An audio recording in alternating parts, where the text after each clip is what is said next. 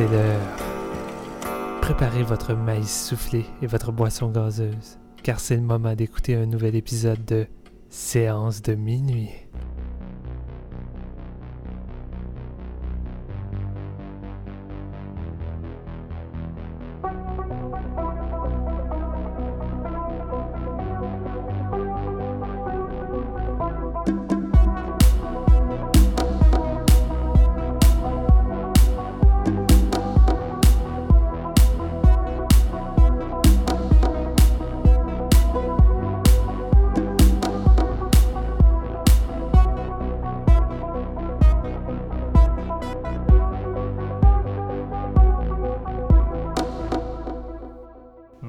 Bonsoir tout le monde et bienvenue à un nouvel épisode de Nous volons ton âme. Ok, finalement, je pense qu'on va y aller de manière plus euh, régulière. Bonsoir tout le monde et bienvenue à ce nouvel épisode de Séance de minuit. Euh, thématique poupée. Euh, J'ai essayé de faire mon petit, euh, mon petit possédé, mais ça n'a pas vraiment fonctionné. Mais j'ai avec moi une équipe pour venir m'orienter un peu plus dans tout ça. Mes deux pantins, poupées, ventriloques, peu importe, favoris. À commencer par Marc-Antoine Labonté. Comment vas-tu, Marc-Antoine? Très bien, un peu, un peu intimidé par ton introduction. Ah, c'est voulu. Et de l'autre côté, on a Jean-François Ouellette, le grand retour de l'homme qui a fait le tour du Québec avec son court-métrage La motoneige hantée. Enfin, qui va commencer en fait. Là. Comment ça va, Oh Jeff? yeah. Ah, ça va très bien. Puis c'est cool que tu en parles parce que le film est terminé. Il y a eu l'avant, l'avant-première la semaine passée et les gens ont apprécié. Donc, euh, je suis très, très satisfait de ça. Puis en plus, ben, j'ai ressorti mon pantin claquin de R.L. Stein euh, qui est avec moi pour la- la- le podcast aujourd'hui. T'as vraiment un pantin Nice. avec toi? Non, non, c'était une blague. Ah, quelle Je peu de déception. J'étais certain que t'avais une figurine ou euh, une poupée géante. Ah, mais... J'aimerais ça avoir un claquin en vrai, mais tu sais, euh, je dormirais plus la nuit. là. fait que je me suis dit, je vais juste le dire et non le faire. mais là, tu viens de parler de la motoneige hantée. Là, les auditeurs se demandent quand est-ce qu'ils vont pouvoir le voir, ton fameux court-métrage? Ah, ça s'en vient, en fait. J'attends des nouvelles pour. euh, on l'a envoyé au Festival Spasme, là, qui, a lieu de- dans le mois d'octobre. Ils ont écrit un statut récemment comme quoi ça sera pas bien long pour les nouvelles. On a beaucoup, beaucoup de films à regarder. Donc, on espère avoir ça d'ici un mois. Puis par la suite, si je fais le festival, ça va être euh, la vraie première là-bas. Si je le fais pas, je vais domper ça sur toutes, euh, les, plateformes Internet et notre site Internet aussi, lamotoneigeantée.com, que vous pouvez aller jeter un coup d'œil. Il y a un mini, euh, mini trailer dessus, puis il y a un petit synopsis aussi avec la description de, du projet en tant que tel. Donc ça s'en vient, gardez votre mal en patience, mais vous allez pouvoir regarder la motoneige très bientôt. Je me peux plus, je me peux plus. Moi non plus. Est-ce que tu serais willing euh, qu'on fasse une séance express sur ton court-métrage? Serais-tu Ah, euh, capable d'être critique envers toi-même? Ça serait fou, raide, en fait. Là. On pourrait en, en discuter les trois, puis avoir votre avis, puis discuter du projet plus en profondeur, vraiment euh, côté tournage, côté montage et tout ça. là. ça. Ça serait vraiment le fun comme projet. Yes, on checkera ça. Mais aujourd'hui, pas de motoneige hanté et non. Aujourd'hui, on a une belle petite poupée, euh, peu connue, je crois bien, hein, auprès des fans de l'horreur. On va parler du deuxième film de Annabelle Creation, si je me trompe pas. Je me mélange souvent avec tous les titres de, de prequel qu'on a dernièrement, euh, en passant en premier par euh, Ouija Origin of Evil, euh, qui va revenir une couple de fois, je pense, dans l'épisode au courant de notre critique sur Annabelle. Mais c'est ça, pour notre spécial poupée, euh, avant de commencer avec le sujet principal, aujourd'hui c'est Marc-Antoine euh, qui nous a sorti une question quand même intéressante qui va élaborer sur un sujet, euh, je pense, qui va entraîner beaucoup de, points intéressants. Fait que je vais laisser Marc-Antoine présenter sa question. Ben j'espère. Ma question est un peu bizarre aujourd'hui. C'est pour nous, nous lancer un peu dans la discussion. Ça fait un bout qu'on n'a pas enregistré. On est, on, est très, euh, très dissipé aujourd'hui, très chill. Puis euh, récemment, j'ai lu un article dans euh, The Guardian. Puis là, partez pas en peur. Je sais que c'est pas tout le monde qui, est de gros fans de The Guardian quand il est temps de parler de cinéma, spécialement de cinéma d'horreur. Euh, je sais pas si euh, vous en avez entendu parler, mais ils ont fait un article sur euh, un gars, enfin, fait un article sur le, le- le post-horror, qui est comme un, un terme qu'il a inventé lui-même. Puis ça a comme créé une espèce de, de onde de choc vraiment inattendu à travers la communauté euh, de, de geeks d'horreur. Tout le monde a comme viré fou, euh, puis était vraiment insulté par euh, l'utilisation du terme. Donc, je pense que c'est mort avant même d'avoir vécu. Mais pendant un mois, ça fait bien du drama. Et là, il y a un autre terme polémique qui a été amené dans, un article de The Guardian tout récemment c'est le kindergarten horror, c'est-à-dire euh, en bon québécois, l'horreur de CPE. Euh, grosso modo, l'auteur de, cet article-là s'intéresse en fait à, tous les films d'horreur qui se basent un peu sur de l'imagerie enfantine.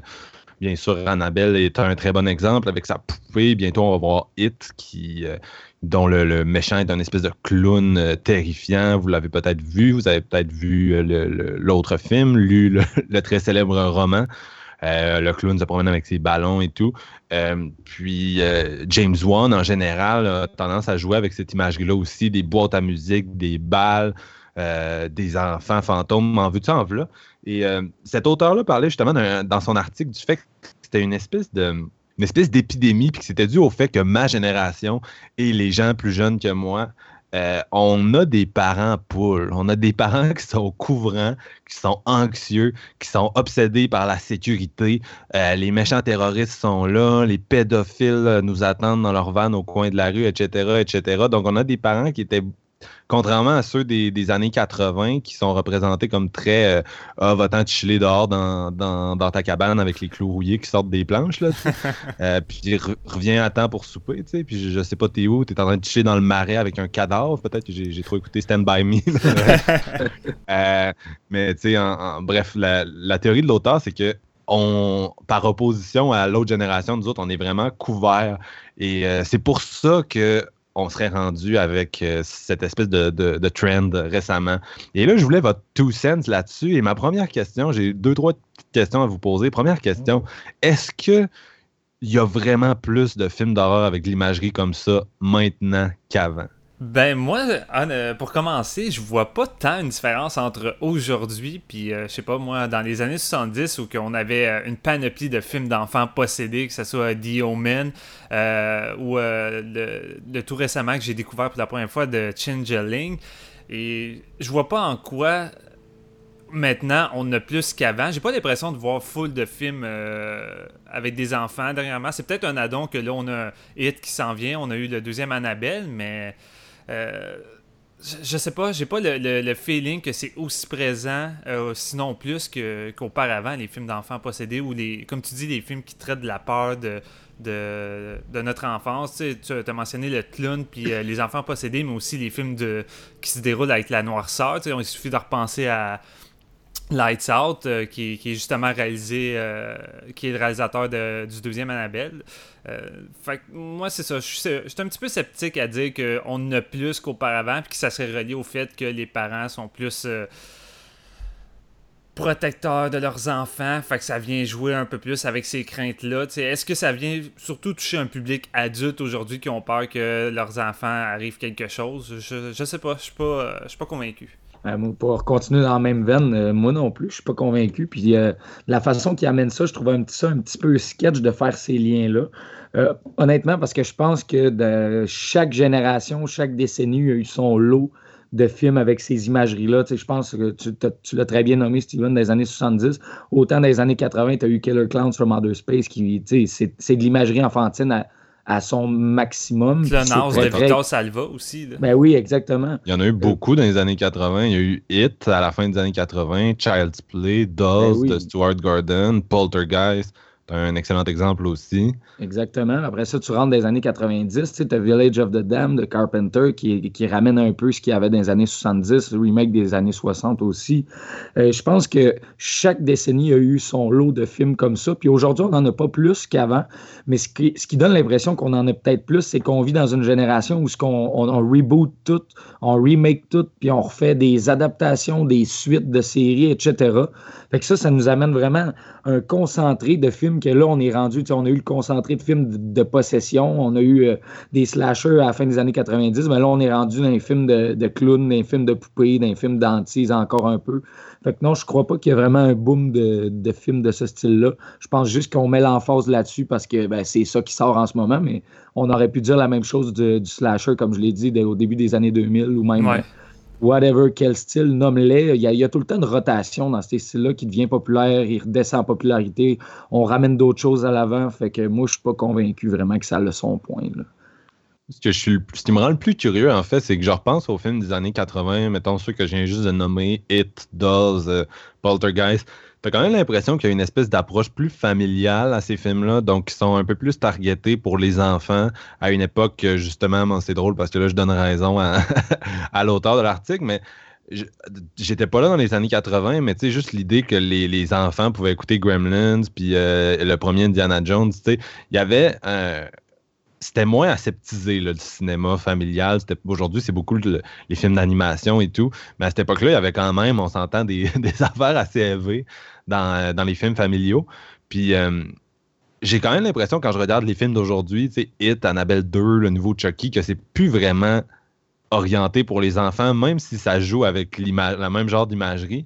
J'ai l'impression que le public cible est différent. Par exemple, Annabelle 2, je suis pas sûr que je montrerais ça à, un jeune par opposition à comme Dawes de Stuart Gordon, qui est comme, on dirait, juste assez, euh, juste assez intense, mais Annabelle 2, c'est comme un, autre niveau. Là. Ça step up un peu. Ben, surtout quand tu vois, mettons, le nouveau Chucky qui s'en vient, comme tu dis, je pense pas que le but, ce soit d'aller chercher des, nouveaux fans vraiment très jeunes comme on l'a pu l'être, nous autres, euh, dans, les débuts avec le premier film c'est surtout d'aller chercher les, vieux fans qui sont rendus des, des adultes aujourd'hui, puis de justement miser peut-être sur la nostalgie, ce qui est aussi une mode en ce moment, on se le cachera pas. Il suffit de voir la promotion de Stranger Things saison 2. Autant je trouvais que la première saison jouait sur la nostalgie, la deuxième, elle défonce les barrières, d'après moi, jusqu'à la date. Puis le nouveau Chucky, c'est un peu ça. Le, le réalisateur Don Mancini n'arrêtait pas d'aguicher les fans en disant que ben, l'acteur du premier film, Alex, allait revenir, Jennifer Tilly aussi. C'est tu vois que c'est une suite qui est là pour venir euh, aguicher les fans puis peut-être venir les satisfaire et non essayer d'aller euh, terrifier des nouveaux enfants. J'ai pas le feeling qu'il y a des enfants qui vont écouter ça. Puis, comme tu as dit, Marc-Antoine, des années 80, les films d'horreur familiale étaient vraiment familiales ou des films de cours familiales dans le sens que tu avais des éléments qui venaient toucher les enfants, qui les intéressaient, puis des, des éléments plus adultes où que c'était quand même vite. Il suffit d'en repenser à Poltergeist, ça va être la scène du miroir. Euh, ou même Indiana Jones, à la fin, tu une espèce de scène où les personnages commencent à fondre avec leur peau, puis c'est vraiment pire que n'importe quel film d'horreur qu'on a pu voir. Mais aujourd'hui, quand les parents vont voir un film familial, euh, si on si on enlève les Pixar qui sont pour moi euh, quand même une bonne, une bonne représentation de ce devrait être un film familial pour plaire à toute la famille, ben c'est des films comme Emoji qui sont qui sont vraiment faits pour les enfants puis qu'en tant que tel on, mentionne ça comme étant des films familiales mais je trouve pas que ça vient combler les adultes Non, puis en même temps sais, mettons, je reprends ce que tu vas dire, ce que tu disais, Marc-Antoine, tu, tu notais Dolls, qui était comme euh, la limite, justement, entre le film familial et le, film d'horreur, si on veut, ou Gremlins. Mais là, on parle d'Annabelle 2, on parle de Hit, qui n'ont pas l'air vraiment des films pour enfants, puis que ça target un public cible qui est quand même assez adulte. Mais on revient des années 80, le Child's Play, là, ça, ça voulait pas, ça, ça targetait pas les enfants non plus. nous autres, on l'a vu quand on était jeunes. Pourquoi? Pour une certaine raison, peut-être plus parce qu'on avait du lousse par rapport à, nos parents qui, qui, nous laissaient regarder quoi, quoi que ce soit. Pas mal de lousse. ouais, c'est ça, parce que je pense pas que Child's Play était fait pour, euh, pour des jeunes, même dans le temps. Même si les années 80, il y avait, ce côté familial-là était beaucoup plus présent dans les films de tous âges, mais les films d'horreur restaient quand même des films d'horreur. Tu, sais, tu regardes le vieux Hit, là, le, premier à la fin des années 80, t'es kid, là, puis tu restes marqué à vie. C'est pas fait pour les enfants, Oui, ça, ça l'a traumatisé ben une ben génération. Et justement, ça a traumatisé une génération d'enfants qui l'ont vu parce que c'est un TV movie, qui ont sûrement gossé leurs parents puis qui l'ont vu. Mais écoute ben ça, adulte, 1990, là, tu vas bailler, sérieux. On va en reparler bientôt. oh, il dévoile déjà son opinion. Tu sais, il me dit Hey les gars, j'ai écouté Hit, on fait ça un épisode bientôt Ouais, ok, je vais rien vous dire. Puis là, il me balance ça en plein épisode.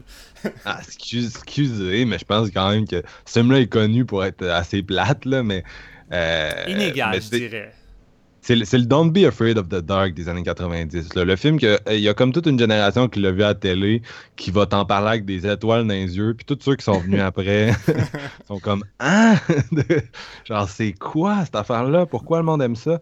Mais euh, êtes-vous nostalgique de ça un peu les les ben, on l'a pas on l'a plus ou moins vécu là, mais Aimeriez-vous ça, qu'on ait ça, des espèces de films d'horreur familiaux qu'on pourrait partager avec nos enfants encore aujourd'hui en, 2017? Je pense qu'il y en a encore. Euh, moi, je pense à Krampus, qui était l'exemple par excellence du film euh, moderne pour, euh, pour la famille.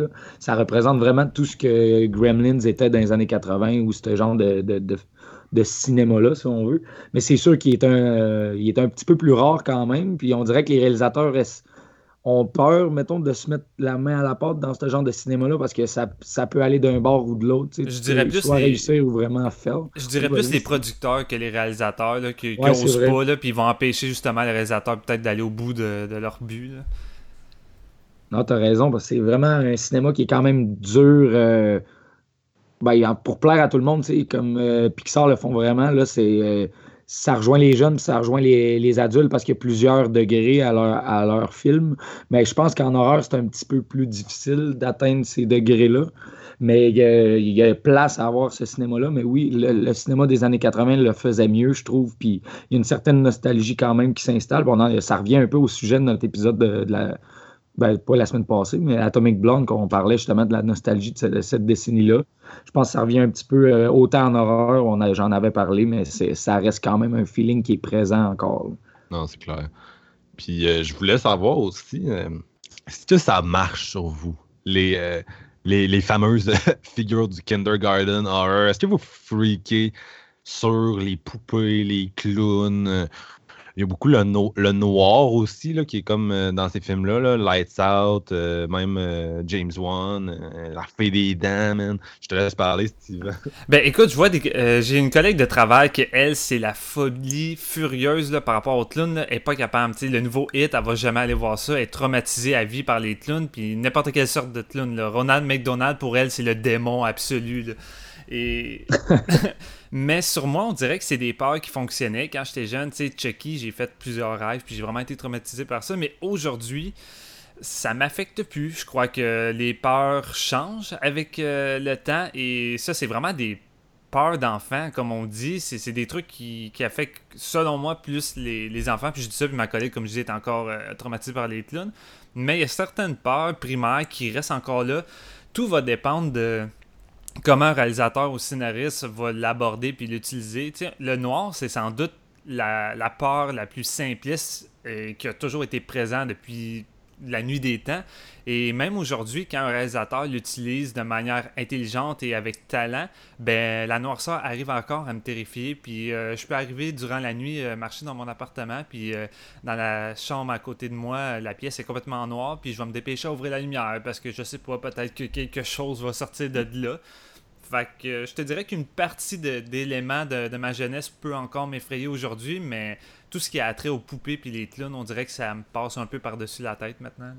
Euh, c'est drôle que tu dises ça, Steven. ça veut dire que je suis encore un enfant parce que moi, toutes ces affaires-là, ça me fout la chienne bien raide. Ah ouais? ben, honnêtement, là, c'est ce qui me c'est ce qui me fait le plus peur dans surtout on parle dans le cinéma d'horreur c'est ces éléments là qui vont vraiment venir me chercher euh, en dedans, vraiment qui crée le sentiment de peur, contrairement à des films plus réalistes. Là, je vais donner des exemples, on pense, mettons, à Eden Lake, de Lost, des trucs vraiment crus. Ça, ça, ça l'éveille un autre sentiment en moi. Il y a un petit peu de haine, un petit peu de, de, de l'angoisse, mais la peur même, moi, ce qui me terrifie, c'est les affaires qui, sont, qui fascinent l'imaginaire. Euh, des, des ben, les poupées qui marchent, euh, qui parlent tout seul, euh, le, noir, comme tu l'as si bien dit, moi tout, ça arrive de je suis dans le noir puis j'ai encore peur de ce qui se passe. Comme voyons, ça n'a pas de raison d'être, mais ça l'est encore un peu parce que justement, comme tu l'as dit, ça a tout le temps été présent, si on veut. des facelettes, des clowns, whatever, c'est ça qui va me donner un frisson.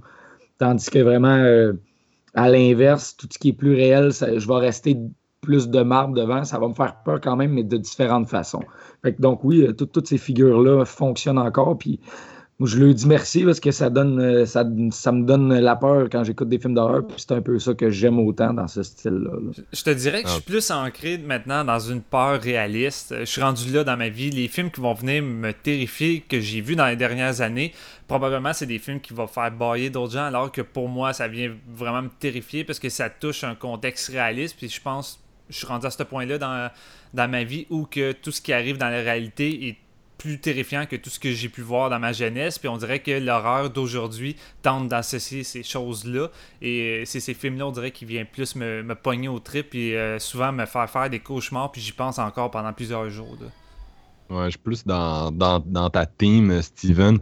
Euh, moi, j'avais lu un article il y a une couple d'années, je pense que c'était sur Woman in Black. L'auteur s'insurgeait un peu. Il disait ce genre de films-là, c'est qui sont vraiment targetés adolescents, les films d'horreur, c'est plus pour nous faire presque peur que nous faire peur. Puis d'un autre côté, genre, je comprends parfaitement que les, les gens qui marchent comme JF, vous avez parfaitement le droit de marcher, puis c'est vraiment le fun pour vous parce que ça fait que l'expérience est encore plus euh, rock'n'roll. Puis moi, ça marche sur moi quand c'est bien fait dans le film. Par exemple, Annabelle euh, ou James, euh, les films de James Wan en général, tu sais, Conjuring, quand il, il présente Annabelle, euh, elle est super creepy. Puis euh, tout ce qui se passe dans un film de James Wan, c'est super creepy, mais c'est rare que ça va m'accompagner une fois que j'ai mis le pied en dehors de la salle de cinéma. je suis pareil. vraiment dedans pendant que ça arrive. Mais c'est juste un film. C'est pas. Je suis exactement comme toi là-dessus, Steven. Moi, j'ai besoin de. Les affaires qui vont faire freaker, ça va bien plus être des, euh, des trucs plus psychologiques. Euh, Cette année, je pense à It Comes at Night, à Get Out, qui s'inspire plus de la, la réalité un peu, là, qui a plus de. euh, J'aime beaucoup le body horror aussi parce que ça, c'est des affaires qui m'inquiètent, tandis que les clowns, moi je me souviens quand j'étais jeune, ma grand-mère elle peignait des clowns tristes, là, c'était un, de ses- un de ses trips de peinture. Puis comme tout le monde qui a sa grand-mère peinture des clowns tristes, on a, on, on a, on a des expériences creepy avec ça. C'est clair. Il y en a plein d'accrochés partout, puis là tu te réveilles, puis là tu regardes le tableau, puis là il te fixe, man. Puis là t'es, ah, ah, t'as genre 3-4 ans. puis même chose pour les poupées, là, t'es tout seul dans un sous-sol, il y en a une qui te regarde, man, t'as regarde, là, t'as regarde, t'as regarde, tu te dis, Ah, ça va bouger. Mais C'est euh, drôle parce que j'avais une poupée qui s'appelait Corky. Je sais pas si euh, des gens de ma génération ont connu ça, mais c'était une poupée de la même grosseur que Chucky, puis pas mal à deux gouttes d'eau euh, identiques. Puis euh, tu pouvais y mettre une cassette dans le dos, puis la bouche commençait à parler. Puis je l'ai eu pendant plusieurs années. Puis à un moment donné, on a déménagé dans une maison qui avait un sous-sol. Puis euh, j'en ai fait des cauchemars, puis euh, elle était dans ma pièce euh, à jouer, puis la lumière s'allumait tout seul, puis j'ai vraiment été traumatisé. Puis à un moment donné, j'étais juste plus capable. J'ai pris la scie à mon père, je l'ai scié en mille morceaux, puis je l'ai mis dans un sac de poubelle sans le dire à mes parents, puis je suis allé l'acheter dehors. Wow. Ça, c'est épique en tabarouette. Wow, non, effectivement, Aïe. j'étais impressionné. Puis pour, pour ce qui est du noir, je pense que tu sais, c'est vraiment. On, on est des, des animaux, tu sais, puis le noir, tu vois pas loin. C'est toujours. le Notre cerveau est comme programmé pour être plus craintif la nuit dans le noir que le jour. Fait que ça va toujours être comme ça. C'est pour ça que la plupart des films d'horreur se passent de nuit. C'est parce que ça rend l'ensemble plus, euh, plus inquiétant naturellement. Ça, a, ça a un, un effet de néant, puis je pense qu'on a tous peur du néant, en fait, du vide, puis euh, ça vient plus me, me chercher.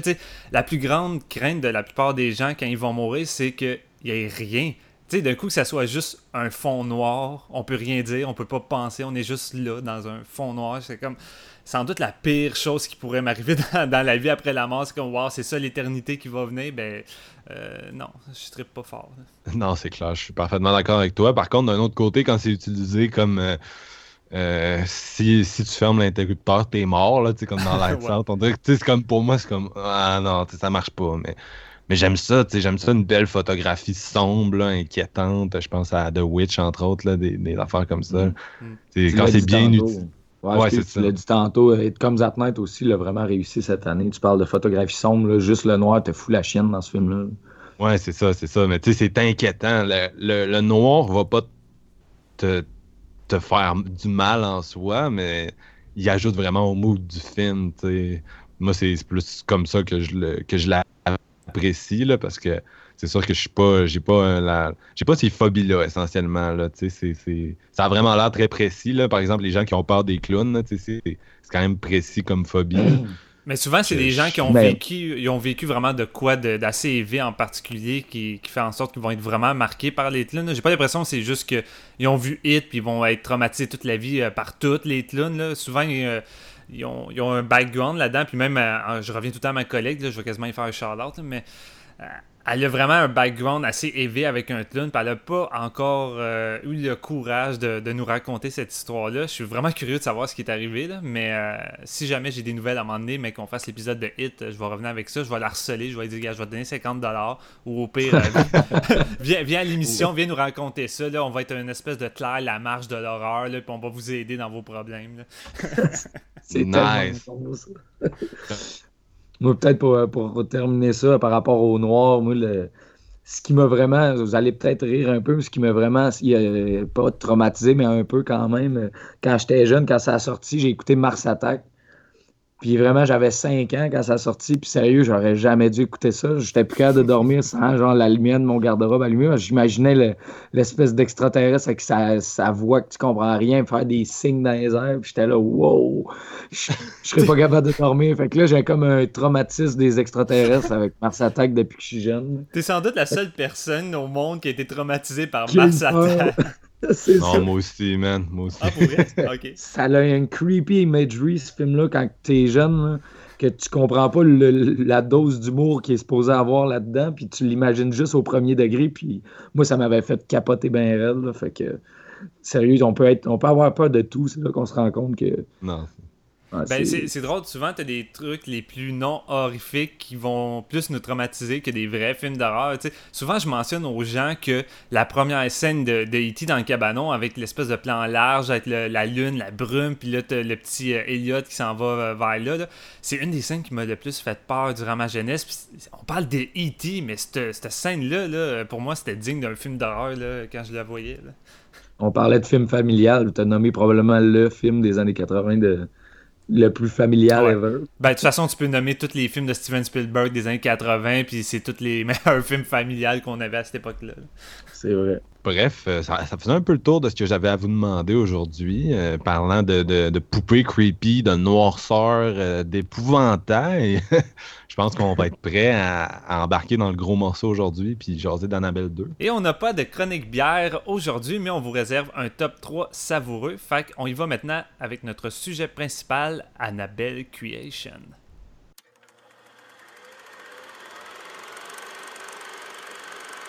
Whose room is this anyways? The moon's had a daughter. It was hers. Had one? I think she died. And I think that was her playing the music too.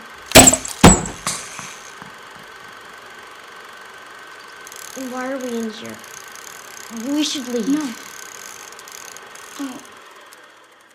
Donc, euh, Annabelle Creation, film de David Sandberg, euh, mettant en vedette euh, les personnages de Samuel et Esther Mullins qui vont perdre leur fille Annabelle qui va être frappée par un chauffard sur le bord de la route. Euh, par la suite, il y a une entité qui se fait sentir euh, dans la maison et ceux-ci vont croire que c'est celle de leur fille. Donc, ils vont essayer de la faire entrer dans une poupée que Samuel avait conçue. Lui, c'est un doll maker dans la vie, non? Et après avoir réalisé que c'était en fait un démon, ils vont l'enfermer dans une pièce de la maison qui va être bénie par l'Église et placardée de pages de la Bible. Donc, 12 ans plus tard, on va retrouver la sœur Charlotte qui vient s'installer avec six jeunes filles euh, en autobus. Ils vont aller s'installer chez euh, Samuel et Esther. Et la petite Janice va tomber euh, sur, euh, dans la chambre. Dans le fond, la, chambre qui était barrée à clé va, s'ouvrir et elle va tomber sur la poupée Annabelle euh, et faire ressortir le démon dans la maison. Donc, il y a plein de belles choses qui vont s'en suivre. Et euh, là, ça fait une couple de semaines que j'y vais avec le synopsis, puis j'avais le goût de vous laisser commencer avec votre avis. Puis Steven, j'ai vraiment hâte de savoir qu'est-ce que tu en as pensé. Fait que je vais te laisser commencer. Yeah, ben, je suis le seul des trois qui a pas vu le premier Annabelle et c'est un peu comme Ouija. Euh, moi, j'ai pas vu Ouija 1 avant de voir le 2 parce que, comme pour Annabelle, les critiques étaient pas euh, très bonnes. Puis je suis un peu dans une passe où j'essaie plus forcément de tout voir. Fait que quand je vois un film qui se fait démolir, je suis pas pressé de le voir. Oui, euh, mec qui tombe dans un 8 pour euh, 10 dollars, je vais peut-être me le procurer ou sur Netflix, là, je tente des expériences parce que j'ai du temps à perdre puis ça me coûte pas vraiment d'argent. Euh, mais là, j'étais curieux de voir Annabelle parce que, premièrement, Ouija 2 a été une grosse surprise euh, pour pratiquement la plupart des gens. Moi, je m'y attendais parce que Mike Flanagan, hein, ce gars-là peut pas faire de la merde. puis le deuxième Annabelle était réalisé par David F. Sandberg, réalisateur de Lights Out. Puis j'étais, j'ai quand même moi, contrairement à vous deux, apprécié Lights Out. J'étais curieux de voir qu'est-ce qu'il allait nous offrir par la suite, euh, s'il allait réussir à sauver un peu Annabelle. Puis j'avais vu le trailer, puis ça me rappelait Ouija 2. Puis j'ai comme l'impression que les producteurs ont peut-être un peu compris leurs erreurs, puis ils vont tenter peut-être d'essayer de, corriger le tir, puis de pas forcément euh, toujours faire des, euh, des prequels. Maintenant, on va voir si ça va devenir la nouvelle mode. Mais bon. Fait que, en gros, euh, pour y aller rapidement avec mon opinion, Annabelle, ça révolutionne rien, ça réinvente rien. c'est une structure identique à Conjuring. Euh, On n'a aucune misère à croire que ça fait partie du même univers. Euh, même au point que par moment, tu as l'impression que James Wan est là derrière la caméra. Tu as des plans que Sandberg euh, tente de refaire de, James Wan, notamment la, petite famille qui revisite la, maison en, plan séquence. c'est vraiment du Conjuring. Il n'y a pas tant d'effets de surprise dans Annabelle, mais je trouve que c'est une bonne addition euh, à l'univers de Conjuring parce que moi je l'aime cet univers-là, j'aime qu'est-ce que James Wan a construit et je trouve que c'est une des séries les plus efficaces en termes de frayeur qu'on a eu dans les dernières années. Je trouve que c'est les films qui t'en donnent vraiment pour ton cash, contrairement à des euh, paranormal activités qui a laissé plusieurs un peu sceptiques parce que c'est là on s'emmerde, ben avec les Conjuring, euh, c'est pas le cas. Puis Annabelle, ben c'est ça, toutes toutes les, les, choses que je viens de mentionner est compensée par un film hyper efficace. Oui, on connaît la formule, oui, on sait où c'est que ça s'en va, mais Sandberg trouve des moyens vraiment efficaces de nous effrayer. Puis j'en parlais tantôt avec la noirceur qui, euh, qui était encore une peur qui pouvait venir me chercher qu'un réalisateur l'utilisait comme il faut. Ben, le gars, il a fait Lights Out. Lui, ce qu'il aime développer, c'est la noirceur. Puis avec Annabelle Creation, ben, il se laisse aller à fond. Puis tu as vraiment des scènes fantastiques. Euh, notamment une dans un couloir où tu vas voir un démon prendre sa forme, mais seulement à travers ses yeux jaunes lumineux. Euh, cette scène-là est écœurante. J'en ai eu la chair de poule. Puis tout le film, Sandberg joue juste avec la noirceur. T'as tout le temps un recoin super sombre qui va te faire mettre vraiment craintif. Tout le long du film, j'étais sur mon bout de mon siège, puis t'as pas de. J'ai pas trouvé qu'on avait de jumpscare cheap. Là. Il arrive à te faire peur, puis il arrive rien au final. Puis pour moi, ben. C'est ça un vrai film qui tente de t'effrayer, c'est pas juste d'arriver avec un gros euh, effet sonore puis de te terrifier. Non, c'est d'arriver justement avec le visuel, de te créer une fausse peur qui n'est pas présente, puis la noirceur, ben, c'est ça qui a fait tout le long du film. Et euh, moi, je m'attendais pas à un film de poupée tueuse. Je pense que on l'a déjà vu dans Conjuring. On, Annabelle, elle bouge pas vraiment. C'est plus un, c'est plus un objet qui transporte un moyen d'identité de, vivre dans, dans une place sans l'utiliser forcément. Fait attendez-vous pas à avoir euh, Chucky encore une fois avec un couteau qui va courir partout. Vous allez être déçu, quoique.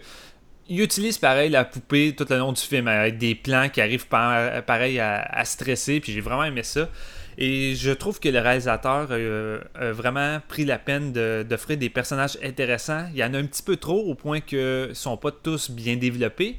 Mais on a deux petites euh, héroïnes principales qui, comme Ouija 2, et c'est pas un hasard, puisqu'on retrouve même la jeune fille très talentueuse de Ouija 2 qui rejoue un rôle là-dedans. Puis je me demande ça va être peut-être euh, casté dans ce genre de film-là. Mais maudit qu'elle est bonne. Puis là-dedans, je la trouvais autant bonne que dans Ouija 2. Puis je l'aimais, ce personnage-là. Puis je la trouve intéressante à suivre. Puis les personnages sont le fun. Il y en a d'autres qui m'ont laissé un peu plus euh, de réserve. On va en parler un peu plus dans la conversation libre. Mais globalement, moi, j'en sors satisfait. Non, c'est pas, euh, c'est pas le meilleur film d'horreur de l'année. Je pense pas qu'il va se retrouver dans mon top 10 parce qu'il y a trop de stock.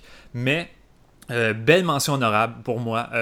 après le premier qui a été bâché par les critiques, je trouve que Sandberg, ben, il rattrape les pots cassés puis il arrive à nous offrir un film d'horreur efficace avec une formule tellement épuré qu'on a vu mille fois. Euh, quand tu arrives à faire ça, ben chapeau, ça veut dire que tu as quand même un brin de talent pour réussir à effrayer ta salle.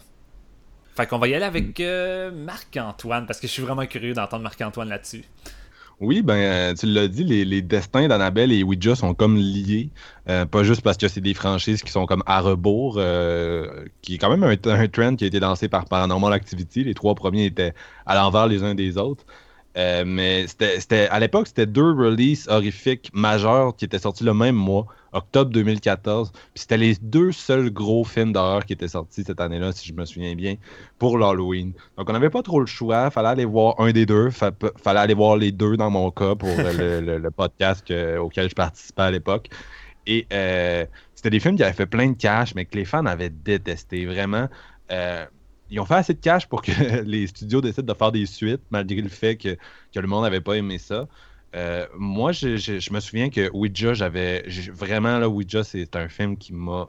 C'est comme des ongles sur un tableau noir. Là. Je déteste ce film-là avec une passion exceptionnelle. Mais Annabelle, je l'aime bien, ce film-là. Je l'aime bien, je l'aime encore bien aujourd'hui. J'avais écrit un texte à l'époque pour euh, Horror Web, justement.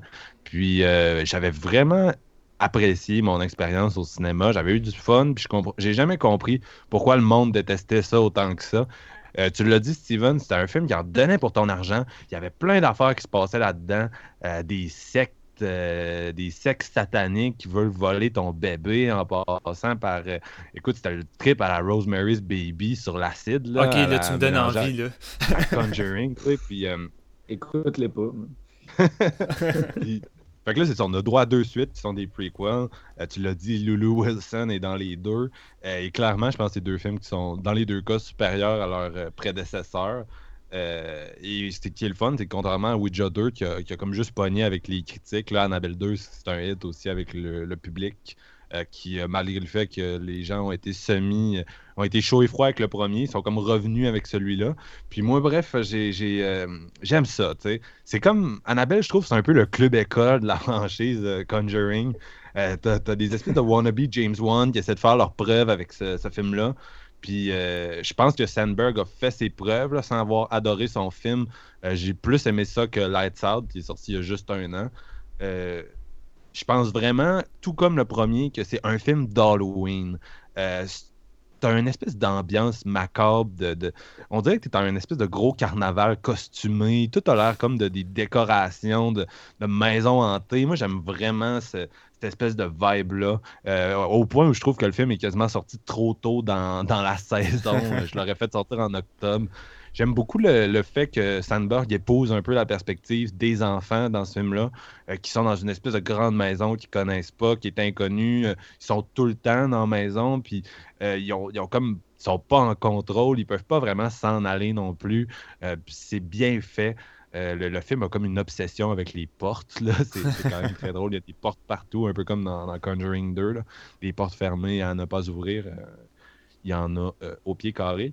Et oui, c'est un marathon. À la fin, c'est un peu too much. C'est un marathon euh, de, de, de jumpscare, d'épouvante. Euh, tu l'as dit, Steven, il y en a, il y en a. Un moment donné, je me suis tourné vers mon ami euh, dans la salle de cinéma, puis j'ai dit exactement ce que tu as dit tantôt. J'ai dit, est-ce qu'on en a pour notre argent avec, avec un film de même?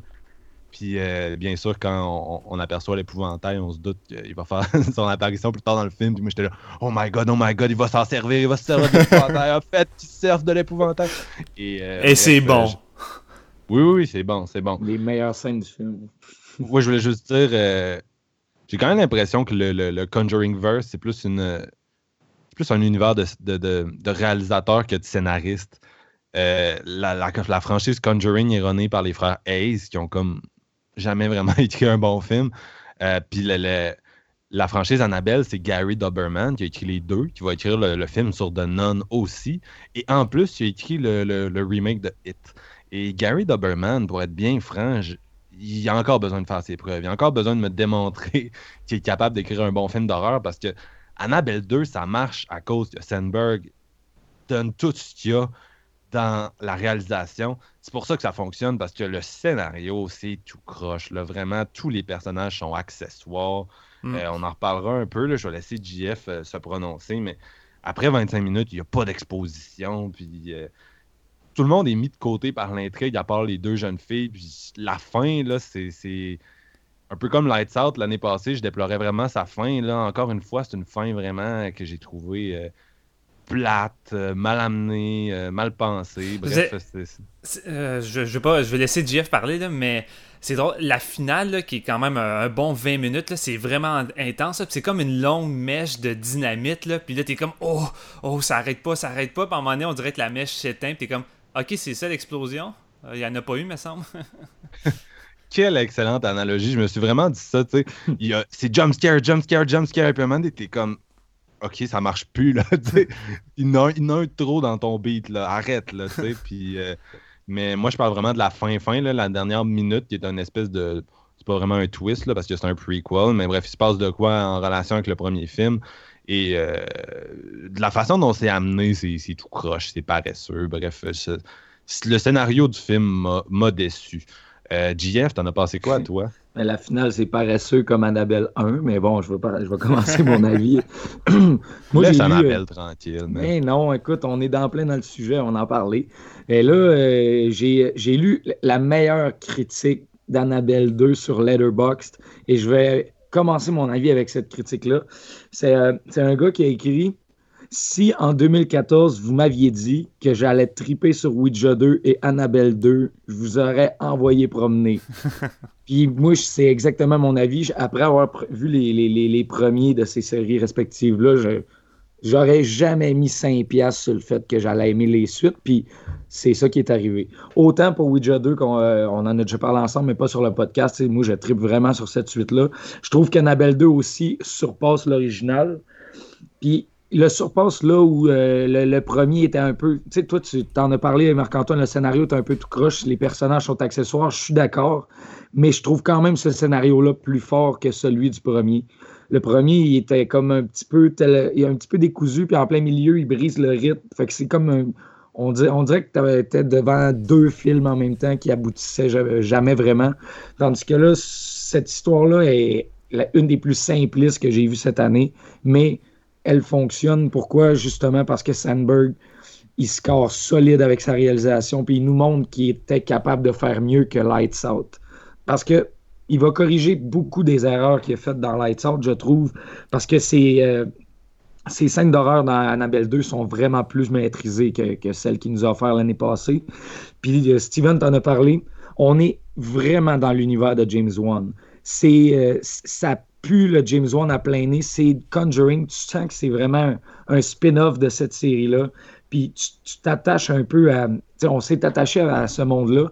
Fait que de s'y euh, sentir un peu euh, le sentiment d'appartenance qui s'en dégage d'Annabelle 2 est vraiment, vraiment solide. Puis ça, ça m'a plu tout au long. Puis c'est vraiment, j'ai trouvé que c'était une fun ride. C'est comme un roller coaster. Là. T'as des scènes d'horreur une après les autres. Puis moi, j'ai j'ai pas trouvé qu'il y en avait trop. Je trouvais que le rythme jusqu'à la fin, j'ai vraiment accroché à ça. J'ai trouvé ça efficace. C'est le film que j'ai eu le plus peur au cinéma cette année. Puis sérieusement, j'étais avec deux personnes qui riaient de moi dans le cinéma parce que je jumpais. J'avais ma chemise devant mes yeux. Puis j'ai vraiment, là, j'ai cliqué avec ce film-là. Puis ça a fait en sorte que mon expérience était vraiment exceptionnelle. Là où vraiment mon, le down point du film, je l'ai déjà nommé, mais sérieusement, le, à part les deux jeunes filles, les personnages, le- après deux semaines, ça fait deux semaines que je l'ai vu, je, je, je peux pas les décrire, je m'en contrefous. Il y en a trop. C'est des personnes. Il y en a trop, puis ils sont, sont accessoires tellement en surface que tu, tu te dis, ouais, ok, mais je les connais pas, ces personnages-là. Comme Marc-Antoine l'a dit, il n'y a pas d'exposition, il n'y a pas vraiment de, de développement. Tu peux pas vraiment t'attacher à ces personnages-là parce qu'en même temps, c'est des inconnus pour toi, tu sais. Fait que ça, c'est un peu, euh, c'est un peu dommage. Puis euh, en tout et partout, je trouve que ça, ça bring un peu le- le- le- l'effet comme d'horreur, là. Parce qu'il y, y a certains personnages qu'on connaît pas, qui sont pas développés, qui ont des scènes d'horreur à elles aussi. Puis ça c'est comme un pétard mouillé, si on veut, comme tu l'as dit, parce que ça enlève l'effet de, de peur qui est supposé se créer parce que tu, tu, tu relates pas à ces personnages-là. Mais au final, je trouve que c'est vraiment un film solide. Je trouve que c'est une. Contrairement à Annabelle, que toi, Marc, aimé ça. Steven, tu l'as pas vu. Moi, j'ai vraiment détesté ça euh, presque autant que Ouija 1. Faudrait que je le revoie, mais honnêtement, je trouvais vraiment que c'était déconstruit, que ça avait pas. euh, ça allait dans tous les sens. Il y avait, tu sais, comme tu disais, Marc-Antoine, il y a un peu de n'importe quoi, mais en même temps, ça, ça développait pas ce n'importe quoi-là, puis ça finissait en queue de poisson. Je trouve qu'Annabelle 2 est plus solide, puis il est plus simple, fait qu'il est, il est très linéaire, mais il, respire l'univers dans lequel on a aimé la découvrir, cette poupée-là, fait qu'au final, j'ai vraiment trippé.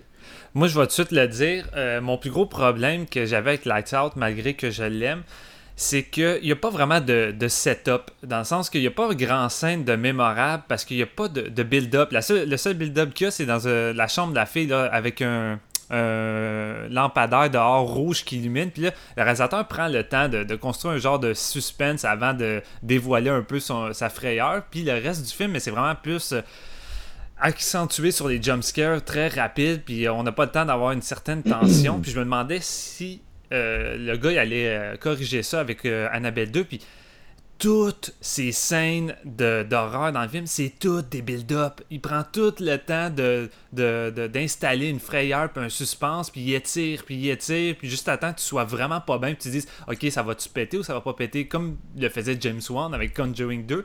Et je pense que c'est là qui, qui fait en sorte que Sandberg corrige son plus gros défaut avec Lights Out, puis qui va faire en sorte que ben, je crois que pour ses, ses futurs films, ça va être encore plus efficace. euh, efficace, c'est justement de construire une bonne tension. Puis là-dedans, là, t'en as. Il y a une scène avec un, un vieux fusil. euh, avec une balle, puis attaché avec une corde, puis quand tu tires la balle, mais ensuite tu, tu la crains comme avec une canne à pêche, Ouais, puis tu ramènes la balle. Puis Aïe, aïe. puis encore là, c'est une scène d'utilisation dans le noir. La petite fille s'amuse à tirer ça à, à travers le couloir, mais tu vois rien. C'est juste un couloir de noirceur, puis elle lance la balle jusqu'à temps que, euh, évidemment, on s'y attend. La corde finisse par raidir, par à bouger. Puis cette scène-là est vraiment bonne. Là. Puis c'est comme, wow, il a vraiment construit euh, quelque chose de bon, mais c'est comme ça tout le film. Il n'y a pas une scène que j'ai trouvée euh, oubliable ou qui il avait botché. Euh, c'est la, la chose que je me rappelle le plus en ayant vu le film. Par la suite, je repense à toutes les scènes, puis c'est encore frais dans ma tête. Là. Ouais, le Ouais. problème de Lights Out, c'est que c'était c'était euh, trop une gimmick. Là. À un moment donné, c'était Darkness Falls sur les stéroïdes. C'était meilleur que Darkness Falls, mais ça tout reposait sur l'idée de les lumières qui flashent. Ouais. Puis il y avait des bons euh, set piece, justement, tu l'as dit, une des meilleures scènes, c'est quand euh, elle est dans sa chambre, puis il y a le néon à l'extérieur, c'est vraiment bien exploité. Euh, à la fin, il y a une longue, euh, une long- un long segment qui se passe dans une maison. Ça dure 15 minutes, puis c'est vraiment bien fait.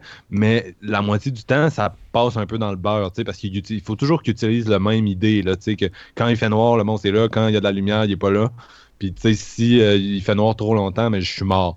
Fait que, en même temps, c'est- très restrictif, je trouve, comme idée. Puis peut-être qu'avec un meilleur réalisateur, on, aurait pu avoir. Ben, un meilleur réalisateur, en tout cas. Peut-être qu'avec un meilleur euh, alchimie, scénariste, réalisateur, etc., euh, on, aurait pu avoir un bon film avec ça. Mais là, c'était c'était so-so. Tandis qu'Annabelle 2, c- tu l'as dit, il y a beaucoup d'idées différentes. Il se passe beaucoup d'affaires euh, variées. Il y, a, plusieurs créatures, euh, plusieurs euh, apparitions distinctes. Fait qu'on dirait qu'il y a toujours un peu un, élément de nouveau, un élément bizarre. C'est très, c'est très basé dans l'imagerie de James Wan. C'est très grotesque. Puis moi, je tripe. Ben, la- la- la- on peut parler du gros problème de Lights Out, c'était aussi l'espèce de- d'engouement du court-métrage qu'on a eu. Fait que lui, il vivait avec. euh, tu sais, Sandberg, il, il a décidé d'en faire un long, puis ces restrictions-là, ils ont vraiment enflé du fait que le film dure 80 minutes au lieu qu'il en dure 3. Mais tu sais, est-ce qu'on. Moins... Oh, excuse- Ah, non, excuse. non, excuse-moi, je ne l'ai pas de couper, continue. Non, mais ça, mais je trouve juste que dans un court-métrage, ça fonctionne beaucoup mieux parce que ces restrictions-là, euh, ils paraissent jamais parce que tu n'as pas le temps de t'essouffler. Ton concept était, basé sur une idée de trois minutes. Tu l'exploitais à fond. Le monde a aimé ça. Là, tu vas en faire un long. Ça, prend, ça te prenait vraiment un, un esti de bon scénariste, on va, on va se le dire, pour faire un, un excellent film avec cette idée-là. Tu l'as très bien dit, Marc-Antoine, c'est tellement limité que ça en devient juste impossible, je pense, de faire un, un 5 sur 5 avec ça. Mais je, je suis pas capable d'en vouloir à Sandberg parce que c'est un gars qui, est sorti nulle part puis qui a fait un court métrage qui, s'appelle Lights Out. Ça dure 3 minutes. La prémisse est super simpliste mais d'une efficacité redoutable en court métrage. Puis ça a fait le tour de, de partout. Tout le monde a été marqué par ça. Puis on lui a un studio, quelqu'un lui a offert de faire un gros film avec du budget. Mais de faire ça avec son court-métrage, parce que c'est ça qui est populaire. Le monde s'en fout, sinon de Sandberg, là, ils veulent pas voir euh, tout de suite une idée originale de lui. On n'a pas pris la peine encore de le connaître. C'est comme le gars va pas refuser un, projet qu'on lui offre sur, sur un plateau de, de faire une grosse production déjà. C'est juste que crime arriver à faire un film d'une heure et demie avec un concept aussi simpliste, c'est pas évident. Puis je trouve que malgré tout, il s'en sort quand même bien. Ça aurait pu être vraiment pire. Puis c'est vraiment une tâche ardue d'arriver de faire d'arriver à faire un film d'une heure et demie avec une prémisse comme ça. Puis non, c'est pas parfait. Puis je pense que lui-même doit être conscient de tout ça. Mais j'en suis quand même ressorti satisfait à cause de, de, ça parce que je me disais le gars va pas réussir. je vois mal comment il pourrait faire ça. Mais de, toute façon, c'est pas lui qui a écrit. C'est pas lui qui a écrit C'est pas lui qui a écrit Lights Out. Fait que, j'y en veux pas pour ça non plus, mais ça reste que c'est un film qui est. Le, scénario sur lequel il a travaillé est assez faible. Oh oui.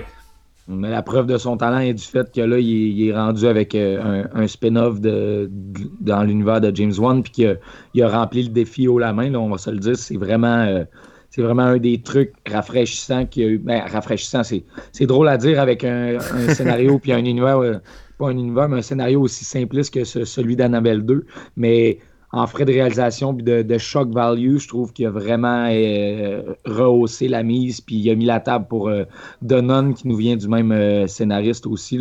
J'espère que ça va être J'espère que ça va être bien fait puis que ça va être un réalisateur comme digne de ce nom qui va le réaliser aussi. C'est surtout d'avoir des, montagnes russes comme expérience au cinéma. cette année, je trouve qu'on n'a pas eu beaucoup dans le domaine de l'horreur, tandis que l'année dernière, le premier qui venait à l'esprit de la plupart des gens, c'était Don't Breed. T'allais au cinéma, puis tu sais c'est pas le genre de film que tu vas là parce que son scénario est ingénieux et profond. Non, tu vas là parce que c'est une montagne russe qui te lâche pas du début jusqu'à la fin. Puis Annabelle, c'est ça. Puis cette année, vu que j'ai pas l'impression d'avoir vécu souvent ça dans les salles, en tout cas, dans, comme je dis, dans le genre horrifique, ben, il fait du bien, celle-là. Puis j'ai l'impression que ça fait ça pour la plupart des gens, justement. Les gens avaient besoin d'une bonne euh, montagne russe de frost. Puis si Hit est ça en plus, mais avec un scénario euh, encore meilleur qu'un Annabelle, puis des personnages plus profonds, mais je pense qu'on va avoir un gros jackpot euh, au mois de septembre. C'est le même gars qui a écrit les deux, j'ai pas trop d'espoir, mais. non, euh, moi, il manque, de quoi. Puis je serais vraiment curieux de voir justement Sandberg travailler avec un scénario qui, moi, me plaît, au lieu de, scénarios qui ont l'air cheap, qui ont l'air de justement du monde qui essaye de banquer sur euh, le, ce qui a été développé par James Wan et Lee Wannell, beaucoup. Euh, Lights Out, on s'entend, c'était. Il y avait une partie Darkness Falls, mais il y avait énormément de. c'était très copié sur Babadook en termes de, du drame qui se passait entre les différents personnages. Fait puis Annabelle 2, vraiment, vous l'avez dit plusieurs fois, mais les, personnages, au début, on est introduit à un couple qui a un drame personnel, puis on pense que ça va ancrer le film, euh, surtout que c'est un peu à la jeunesse d'Annabelle. Mais finalement, ces gens-là sont là après ça dans le film parce que pour fournir de l'exposition. Puis ultimement, c'est de la chair, euh, de la chair qu'on peut tordre, qu'on peut déchirer euh, pour donner un body count. Là, mais mm. il y a jamais, on, ne souffre pas vraiment avec eux. ça reste, il reste très accessoire. le personnage de Non est là essentiellement pour faire un clin d'œil au film de Non qui s'en vient. c'est juste pour rallier. non, c'est ça, un clin d'œil qui en plus est assez, assez douteux. Euh, puis en soi, je dirais à, Lorient, comme à Genty, puis même, c'est ça, on a six jeunes filles, on a les deux jeunes qui sont vraiment à l'avant, on a les deux vieilles qui, on s'en fout un peu, mais sont un peu développées, sont l'objet de plusieurs scènes de scares. Puis t'as les deux du milieu que des fois ils disparaissent pendant 15 oui, c'est Vrai. Tu t'en fous, tu sais pas c'est qui, ils apparaissent, ils disparaissent. C'est, c'est, il manque, euh, il manque des, quelque chose d'un personnage secondaire. C'est, c'est pas un script très fort. C'est. Mm. Mais c'est drôle parce que, tu sais, les... comme je disais, il y a trop de personnages. Les autres jeunes filles, à la limite, tu t'es oublies, mais il me dérange pas. Tu sais, ça devient pas irritable. Pareil pour la, la, la, la, religieuse.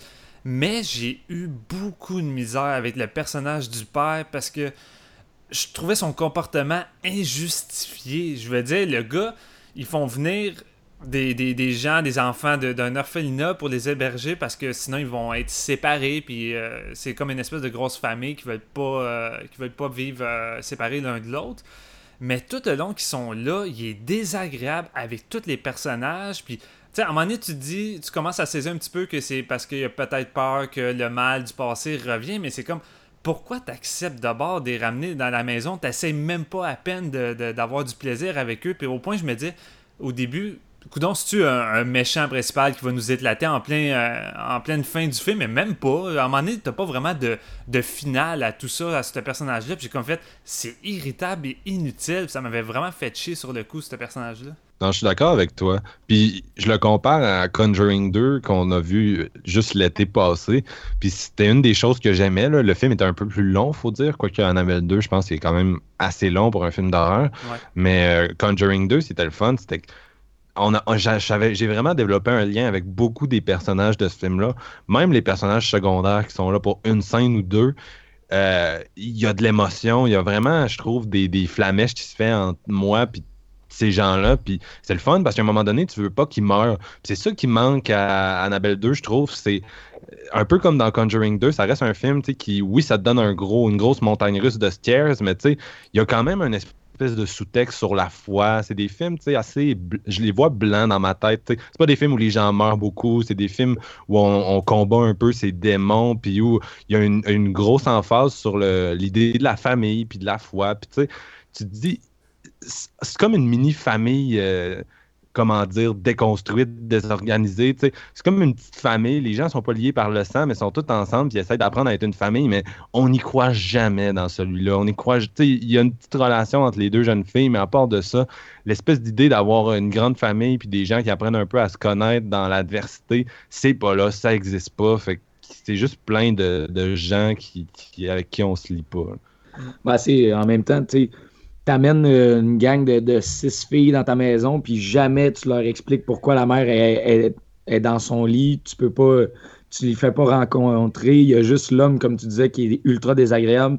Ça l'empile les incohérences, incohérences scénaristiques, dans le fond, qui nous, ça nous fait décrocher au final, justement, parce que on réussit jamais vraiment à, à, à- mordre à cette histoire-là.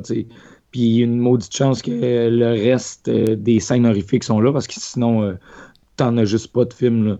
Puis tu sais, t'en as parlé, Steven, mais euh, il y a une chose qu'on a notée, c'est la présentation de la maison avec le plan séquence.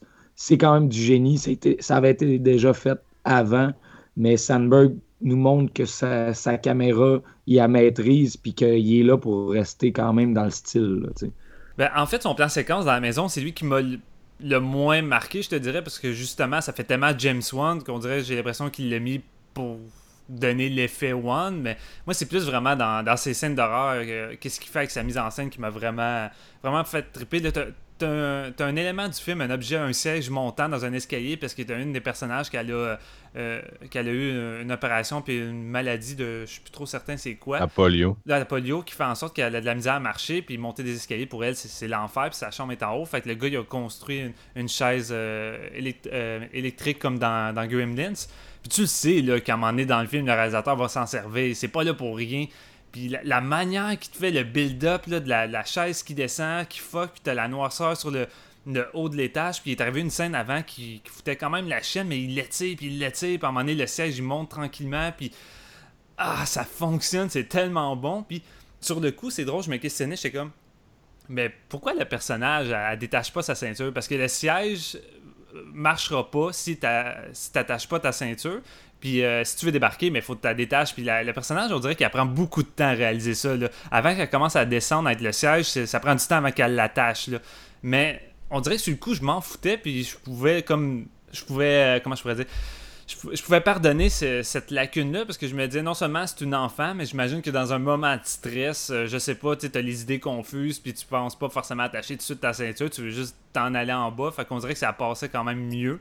Mais sinon, le build-up de cette scène-là, moi, je la trouvais vraiment écœurante. Là.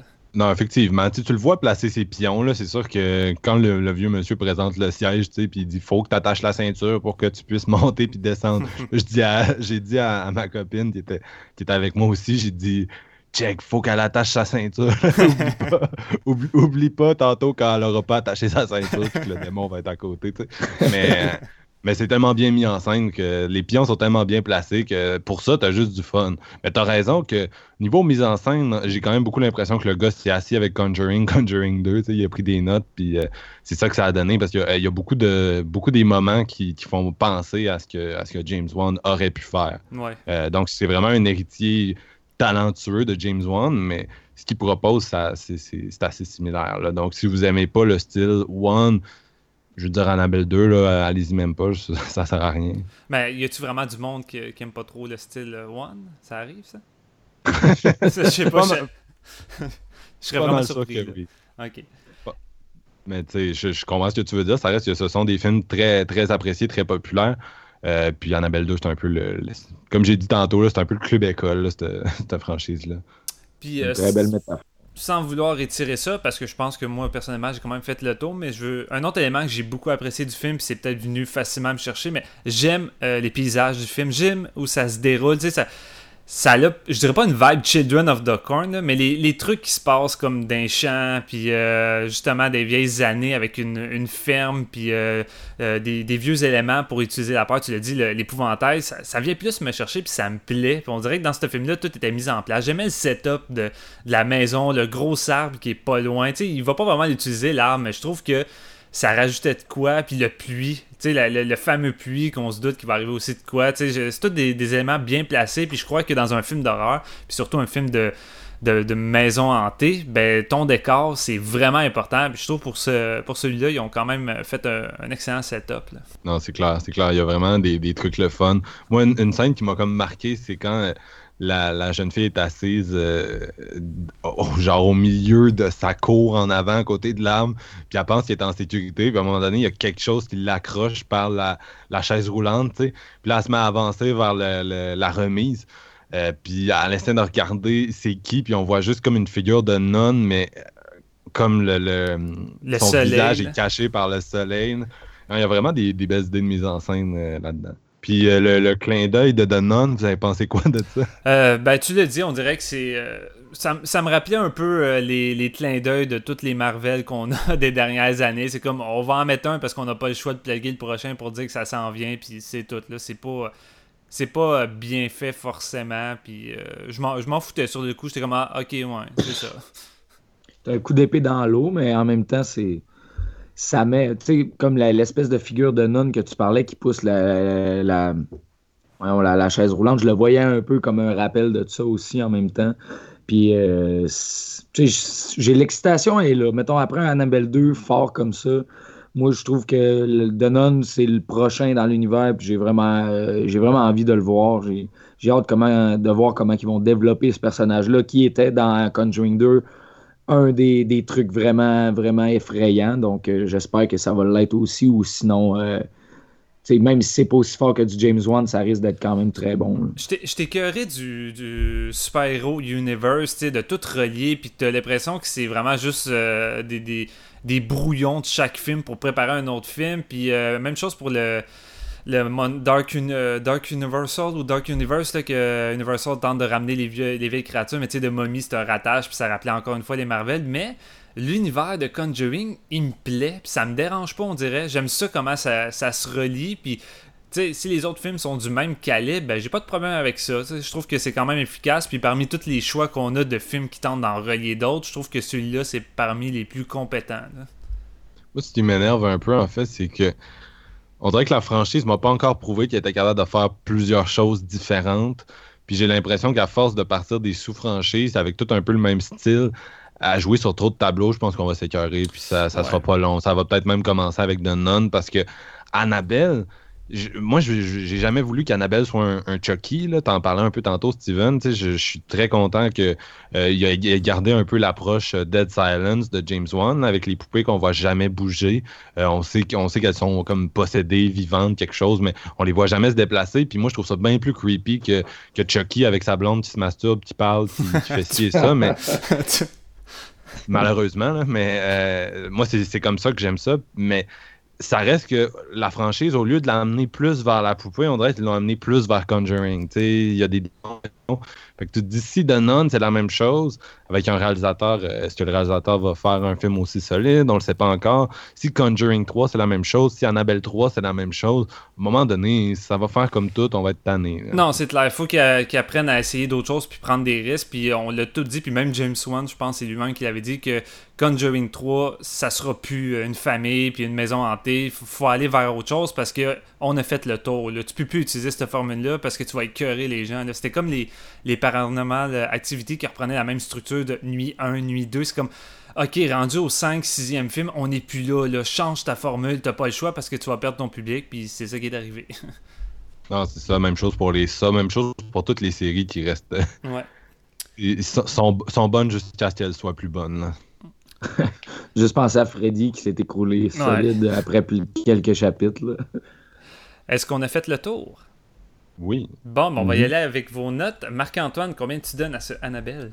Un 3.25 parce que je suis pas capable de donner des notes normales. Euh, toi, Jean-François? Moi, j'y vais avec un 4. Euh, je Wow! l'ai, euh, je l'ai ouais, je l'ai quand même beaucoup apprécié. puis J'ai, j'ai réussi à pardonner toutes les, les lacunes quand même parce que honnêtement, j'ai eu la chienne de ma vie dans ce, dans ce film-là. Puis j'ai vraiment apprécié ça. Euh, moi, je dois avouer que j'ai vraiment de la misère entre le 3 et le 3.5 parce que la ride est vraiment le fun, mais t'enlèves tout ce qui est horreur, horreur puis euh, setup. Le reste, ça laisse un peu à désirer. Puis j'ai l'impression que le film mérite pas forcément un 3.5. Fait que j'ai envie de donner un 3.25 comme Marc-Antoine. Yes! Bienvenue dans le club, man. De- Bienvenue dans les bien fractions. Mais j'ai, genre, je recommande de le voir au cinéma si vous aimez ce genre-là. Oui. Euh, je l'ai dit tantôt, vous en avez pour votre argent. C'est, eff- c'est effrayant. C'est, c'est du, euh, du, du James Wan. Mais attendez-vous pas à un, un grand film qui reste en tête, un grand scénario. Là. Non, exact. Eh bien, on enchaîne avec notre top 3 traditionnel et aujourd'hui, on fait un top 3 sur les poupées tueuses, pantins, marionnettes, tous les éléments que vous voulez et on va y aller avec nos favoris.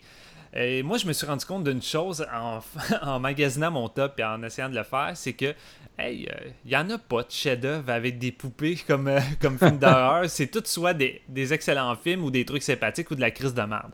Fait que euh, j'attends encore la journée où je vais en avoir un puis je vais me dire, waouh, c'est un 5 sur 5. Mais euh, c'est ça, on va commencer avec euh, Marc-Antoine. Fait ton numéro 3, est-ce que c'est Seed of Chucky? Pourquoi moi? Pourquoi moi? Euh, j'ai deux numéros 3, Steven. Ah, tu vas pas recommencer ça encore, là. Encore, man. Encore. Eh oui, j'aime Ah. ça tricher. J'aime ça tricher. Je suis sûr que nos auditeurs adorent que je triche. si vous aimez ma tricherie, écrivez-moi au- au- sur Facebook. Sinon, je vais arrêter. Mais, euh, ouais, euh, mon premier, c'est le film Dolls. Non, c'est Oh. pas le film Dolls. Excuse-moi, je je suis mêlé. Oh, Oui, ok. Non, euh, On peut Mais- même pas aujourd'hui. Ça a l'air quand même précis, l'univers des poupées tueuses. Tu te dis, il peut pas en avoir 50, mais si vous êtes des fans d'horreur hardcore, vous savez qu'il y en a plus que 50, des films de, de poupées euh, tueuses. Mon numéro 3, euh, mes numéros 3. Le premier, c'est l'anthologie British. Quelle anthologie British, en fait, Je- avec une poupée? Il y en a plein des anthologies british avec des poupées tueuses. Il y a Trilogy of Terror. Je vais mettre dedans. un 5 là-dessus. Ouais. Tu mets un 5 là-dessus? C'est Ouais, pas ça. mets- C'est pas, ça. Ah, je te dois bon. 5 piastres. Envoie-moi 5$, piastres, ça va m'aider à me payer l'é- l'édition euh, Synapse de Suspiria. Ah, je vais t'acheter Annabelle 1. J'essaie de réfléchir, mais je suis pas capable de voir qu'est-ce que ça pourrait être.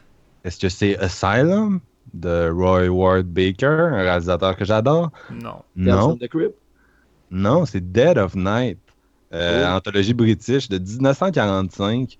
Euh, les segments sont réalisés par différents réalisateurs. Et euh, le segment qui m'intéresse en est un de marionnette, bien sûr. Ça s'appelle The Ventriloquist Dummy. Euh, c'est réalisé par Alberto Ca- Cavalcanti. Et euh, c'est assez connu, assez connu pour un, un film d'horreur des années 40 qui n'est pas un- des monstres de la Universal. Je le connais Mais, pas. euh, ah ouais, tu connais pas ça? Non, Même ça de- m'étonne. J'ai aucune idée c'est quoi, même de nom. Il y a même un remake de ça, toujours avec la, poupée. Euh, donc, c'est un réalisateur, Cavalcanti, qui a été actif entre les années 20 et 60. Je regardais sa fiche sur IMDb, il a fait beaucoup de choses et je n'ai rien vu de lui, malheureusement, excepté euh, ce, segment d'anthologie, euh, qui est un peu la première incarnation d'une histoire assez classique dans, les poupées tueuses, celle du schizophrène qui projette un peu sa, deuxième personnalité dans euh, une marionnette. Euh, il y a deux exemples très populaires que vous connaissez peut-être, le film canadien Pin, euh, qui a une Ouais. espèce de maintien médical, grandeur nature, super creepy, puis un subplot incestueux qui, qui ferait rougir euh, Flowers in the Attic. C'est vraiment bizarre comme Je me rappelle pas de ça. Pin? Ouais, ben, je me rappelle pas qu'il y, a- il y a un synopsis euh, incestueux là-dedans. Il couche avec sa sœur, c'est comme toute l'intrigue du film, sérieux. What the fuck? ok, je me rappelais vraiment pas.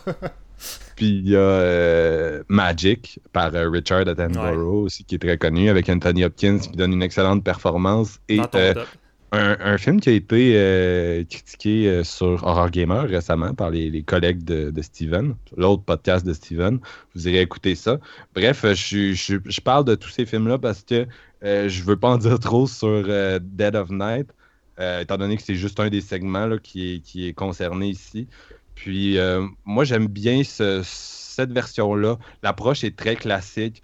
Euh, le jeu du, du ventriloquiste qui fait la voix de, la poupée, qui, qui se promène avec, puis essentiellement la poupée menace de l'upstager, puis de s'en aller avec un autre ventriloquiste, de l'abandonner, puis là il devient fou. Euh, c'est vraiment une bonne prestation, ça donne froid dans le dos. J'ai pas le goût d'en dire trop, par exemple, mais je vous recommande vraiment d'aller voir Dead of Night si vous aimez les, les, qui euh, parlent à leur poupée. Et euh, mon autre, euh, numéro 3, Dead Silence, Oh, euh, que j'aime mieux Ah, que, ouais. les, que les Annabelle. Euh, c'est un peu le Godfather de- du Conjuring verse, euh, des films Insidious et tout ça. Euh, un film qui est un peu au carrefour, en fait, entre ça et les, films qui vont venir après dans la filmographie de, James Wan, du moins les films d'horreur. Et c'est un peu là qu'Annabelle a commencé, on s'entend. elle pourrait venir de la collection de, Mary Shaw, qui est comme la, la vilaine sorcière dans Dead Silence, qui a euh, de nombreuses poupées, dont Billy. Euh, Hmm. qui- Billy qui est un peu c'est ça, le frère, euh, le frère cosmique d'Annabelle. J'espère vraiment qu'il va avoir un versus ou un, un, euh, un match-up. dans wow, Marc-Antoine qui veut un versus. On aura tout entendu. Oui, je veux, je veux. un versus. Mais euh, moi, moi, ce que j'ai beaucoup aimé de ce film-là, c'est vraiment l'approche que James Wan a amenée. C'est un des rares films de poupées que je trouve creepy. Même de ceux qui vont être en deuxième, première position. Je dirais que Dead Silence, c'est le plus creepy. C'est peut-être le seul qui est vraiment creepy pour moi. Euh, Puis c'est dommage parce que la poupée, ça a vraiment un potentiel, je trouve, là, dans le cinéma d'horreur. C'est pour ça qu'elle revient aussi souvent.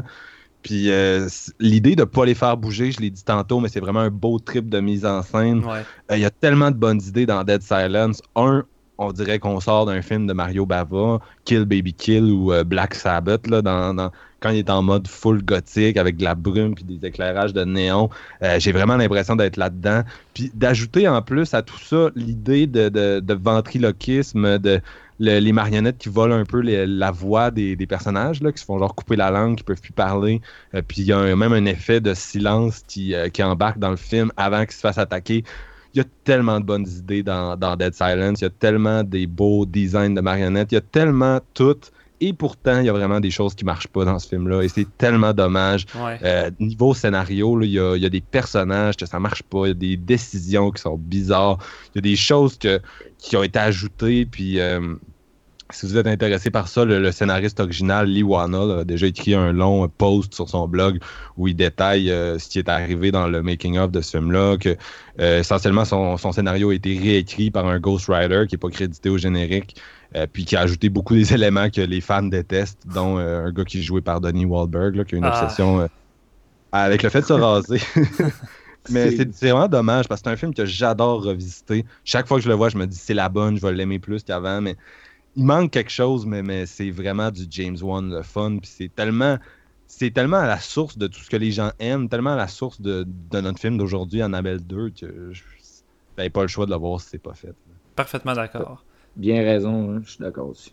Jean-François, ton numéro 3 Et là, euh, Marc-Antoine, il a fait une, tu sais, une trolley de films dans ses. euh, il en a nommé tout plein, puis il a nommé un des miens, Colin. Lequel? Et, euh, mon numéro 3, c'est Magic de Richard Attenborough. Colin, euh, que j'aime vraiment beaucoup, puis que j'ai revisité cette semaine euh, pour le podcast, et j'étais très, très, très content. Un film de 1978 euh, mettant en vedette Anthony Hopkins, comme tu l'as dit. C'est vraiment hot. Pourquoi? Parce que c'est un délire psychologique, c'est une débandade, c'est une forte performance d'Anthony Hopkins. Puis sa poupée a fait peur. tu. Moi, me, elle me fout les jetons. Puis c'est un peu la, la fusion des deux, comme tu as dit, c'est comme euh, le- le- le- le- le- l'espèce de. de- de- euh, je, je- je cherche le mot, mais le- cette espèce de maladie psychologique-là. euh, Schizophrénie. ben oui, merci, aidez-moi. All right. Ce que j'aime, c'est que la poupée il ressemble vraiment beaucoup physiquement. C'est ça, c'est tellement vrai. Puis ils ont, ils- ça marche juste trop. Anthony Hopkins, il est vraiment bon. Puis le scénario, je l'aime beaucoup aussi. Tu sais, que son, manager qui veut euh, comme le, faire passer des tests médicaux parce que ça s'en vient un petit peu trop élevé, tu qui, qui doute un peu de sa sch- schizophrénie et tout. Lui, il décide de s'en aller comme loin pour euh, fuir, faker un peu, d'écrire un nouveau numéro, mais dans le fond, il s'en va juste genre prendre de l'air, tu sais, puis voir son ancienne euh, amour de jeunesse, puis tout, c'est tout ce qui se passe là-bas, c'est vraiment hot. Sa relation avec tous les personnages connexes, je trouve ça vraiment débile. Puis ça culmine dans une finale qui est vraiment euh, une de mes préférées, là, côté film de ventriloque, j'ai vraiment, vraiment trippé. Puis mettons, euh, si je peux comparer, cette semaine, je me suis, euh, je me suis fait Devil Doll, un film des années comme 60, 63, je pense. Puis c'est vraiment, c'est vraiment, vraiment so-so parce que c'est, ça manque un peu de cette connexion-là entre la poupée puis le, le ventriloque, si on veut. Puis au contraire, justement, dans, dans Magic, c'est vraiment de quoi qui fonctionne. Donc, euh, je vous recommande tout. Là, c'est un excellent film des années 70. J'ai vu ce film-là pour la première fois cette année, puis euh, asti que c'est sous-évalué, mais solide, là, puis je comprends pas pourquoi on n'en parle pas plus. Oui, on est borderline dans l'horreur, là. pour moi c'est quasiment plus du trailer dramatique, là. mais j'ai j'ai trouvé la performance d'Anthony Hopkins vraiment solide, l'écriture avec, la mise en scène, je trouvais que c'était juste un putain de bon film, puis je comprenais pas pourquoi il est pas plus mentionné. On dirait que c'est vraiment un film qui a sombré dans l'oubli puis que les gens ont pas vraiment voulu euh, revisiter. Puis pourtant, il y a matière à, à avoir un putain de gros classique avec celui-là. là. Effectivement. Eh bien, moi, je m'en vais dans une ligue à l'opposé de vous, les gars.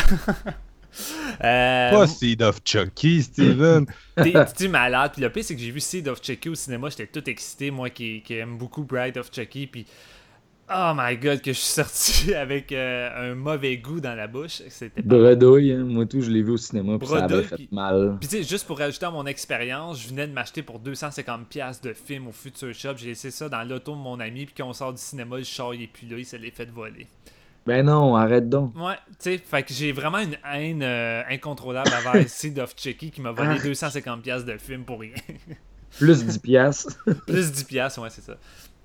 Euh, Wow. Écoute, moi, j'ai, j'ai- je dis pas que j'ai triché comme Martin-Antoine. J'ai pas choisi deux films ou trois films ou quatre, cinq films. Logiquement, j'en ai cinq là-dedans. Mais c'est parce que j'ai bien de la misère à choisir parce que c'est l'univers en tant que tel. Ce ne sont pas des grands films, j'en suis conscient. Euh, mais j'ai un amour et une. Je vais le dire, une nostalgie euh, spéciale. Je sais pas, j'ai une, rela- relation d'amour avec cette série-là. Je parle de la série Puppet Master. Puppet Master. Ouais, les cinq premiers, je les aime beaucoup. Euh, après, le- les, les suites rétro, Puppet Master, Curse, pis tout ça, c'est vraiment de la merde. là. Pour moi, c'est à éviter, là, arrêter aux 5. Mais, je sais pas, toute ma jeunesse, j'ai quand même grandi avec Full Moon. Et moi, la période Full Moon des années 90, je l'aime. Je trouve qu'ils ont fait quand même des bons produits et euh, avec des décors intéressants. Souvent, ils ont des set pieces euh, de, qualité. Puis, euh, ils ont quand même eu des bonnes séries. Je repense à Subspacey. Moi, j'adore cette série-là, Vampirique. Puis, tu sais, c'est vraiment tourné dans des vrais décors, des châteaux, puis des places comme ça. Puis, tu sais, Master, c'est la même chose. chaque film se déroule dans des endroits différents, mais ils ont tout le temps des, grosses maisons, vraiment des gros décors quand même nice. Dans les années 2000, mais Full Moon, c'est devenu BS puis de la merde, où que c'est des concepts stupides à la Gingerbread Man, puis Evil Bone, puis euh, tout CGI, puis des concepts ridicules. Tandis dans ces années-là, ben, ils essayaient pareil de faire des films d'horreur quand même B compétents. Puis Puppet Master, ça a un charme. Euh, j'aime j'aime le- l'univers qui est construit là-dedans. J'aime comment c'est c'est développé dans chaque film. euh, le personnage de André Toulon, qui est le créateur des Puppet Master, mais je trouve qu'il y a un background intéressant où que ça relie toutes ces poupées à différentes époques. Sais, comme euh, si je dois en choisir un, ben moi c'est Puppet Master 3 que je vais mettre pour mon numéro 3, je l'ai dit tout de suite. Parce que ça se déroule durant la Deuxième Guerre mondiale à l'époque nazie et t'as André Toulon où tu vois un peu ses origines là-dedans avec la création de ses poupées puis son, son, espèce, son espèce de produit miracle à la Reanimator qui, qui rend vivant les poupées puis ça va intéresser les nazis qui, qui vont vouloir utiliser ce produit-là pour on sait pas trop quoi, c'est pas trop mentionné. I guess des super nazis euh, zombies ou peu importe quand ils se font tuer sur le champ de bataille. là. Mais euh, je sais pas, j'aime le concept euh, que ces poupées-là ont influencé plusieurs moments de l'histoire. T'as même le quatrième ou cinquième volet où c'est relié avec les, les dieux de l'Égypte. Oui, c'est too much, puis tu ils vont se battre contre des petites créatures de même taille ou que ce sont vraiment des petits dieux d'Égypte. Oui, c'est ridicule, mais je sais pas, je trouve, l'univers intéressant. Euh, J'aime les, poupées qui, sont différentes dans chaque film. Ils en rajoutent un, en rajoutent un nouveau à chaque fois. Dans le troisième film, t'as une espèce de cowboy euh, à six bras. Je le trouve vraiment le fun. Là-dedans, t'as une fille qui, qui vomit des sangsues, puis t'as vraiment des setups gore vraiment pires. T'en as avec une tête, euh, turbine, euh, genre de drill qui passe à travers les gens. Puis ce qui est drôle avec cette série-là, c'est que c'est juste weird la tournure qui prend. Les deux premiers films, les Puppet Masters, c'est juste vraiment les, vilains principaux, les méchants, tandis qu'à partir du 3, ça devient des héros. tu sais. Les Puppet Masters, c'est eux qui vont nous sauver des nazis, puis qui vont venger André Toulon, puis tout ça. Puis je sais pas, c'est weird, mais en même temps, je trouve ça le fun. Il y a une espèce de charme qui opère là-dedans. Ce sont pas des grands films, mais j'ai beaucoup d'amour. Puis le thème principal qui est composé par euh, Richard Ben, si je me trompe pas, le compositeur de, de Reanimator, puis de la plupart des Stuart Gordon, pour la simple raison que Stuart Gordon a commencé avec Full Moon. J'ai pas mentionné tantôt, mais Castle Freak, c'en est un autre qui est vraiment bon. Euh, puis encore une fois, avec un, un château comme décor vraiment écœurant. Euh, mais sinon, en gros, c'est ça. Non, j'ai beaucoup d'amour euh, incontrôlable pour cette série-là. Puis euh, je peux pas forcément la justifier vu que je sais que ce sont pas des, des grands films. Mais oui, mon numéro 3, c'est un film de David de Coteau et je l'assume pleinement. fait que Marc-Antoine, ton numéro 2. Ben, moi aussi, c'est du Full Moon, Steven. Oh! C'est Dolls de Stuart Gordon que j'ai nommé tantôt par accident, tellement je suis mêlé. Euh, et ça va un peu contre toute logique, là, parce que honnêtement, Steven, je t'adore, tu vends vraiment bien tes affaires d'habitude, mais tu m'as pas vendu Puppet Master, là, malgré toute la passion qui t'anime. Je m'attends pas à vendre Puppet Master, sérieux. Mais euh, c'est ça, c'est de. Euh, c'est de Stuart Gordon, que j'adore. Euh, un Master of Horror qui est très sous-estimé, je trouve. On parle pas assez de ses films en général. Euh, il a eu une assez courte carrière en tant que réalisateur. La plupart de ses films, c'est entre 85, Reanimator et 2007, stock, donc 20 ans. Puis après, euh, il est un peu disparu de la map. Et, euh, mais c'est un 20 ans qui a été très, très productif. Euh, il a fait beaucoup de films et euh, vous le connaissez peut-être, entre autres, si vous n'êtes pas des, des, euh, des- des fans d'horreur à la base, peut-être que vous le connaissez pour Honey, I Shrunk the Kids, là, qui a écrit de, de Joe Johnson, qui est comme son, son truc le plus populaire. Mais euh, le film Dawes, ça rassemble beaucoup de choses que d'habitude, ça marche pas vraiment avec moi dans les films, c'est-à-dire le, studio Full Moon, une espèce de vibe euh, Night of the Demons.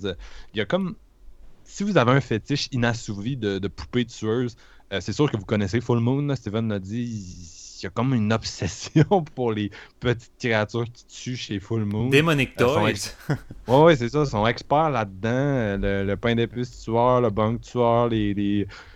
T'as besoin de trois franchises différentes de jouets tueurs tellement ils tripent ces jouets tueurs. Puis ils ont tous des Et, euh, versus. Oui, c'est ça, c'est ça, c'est ça.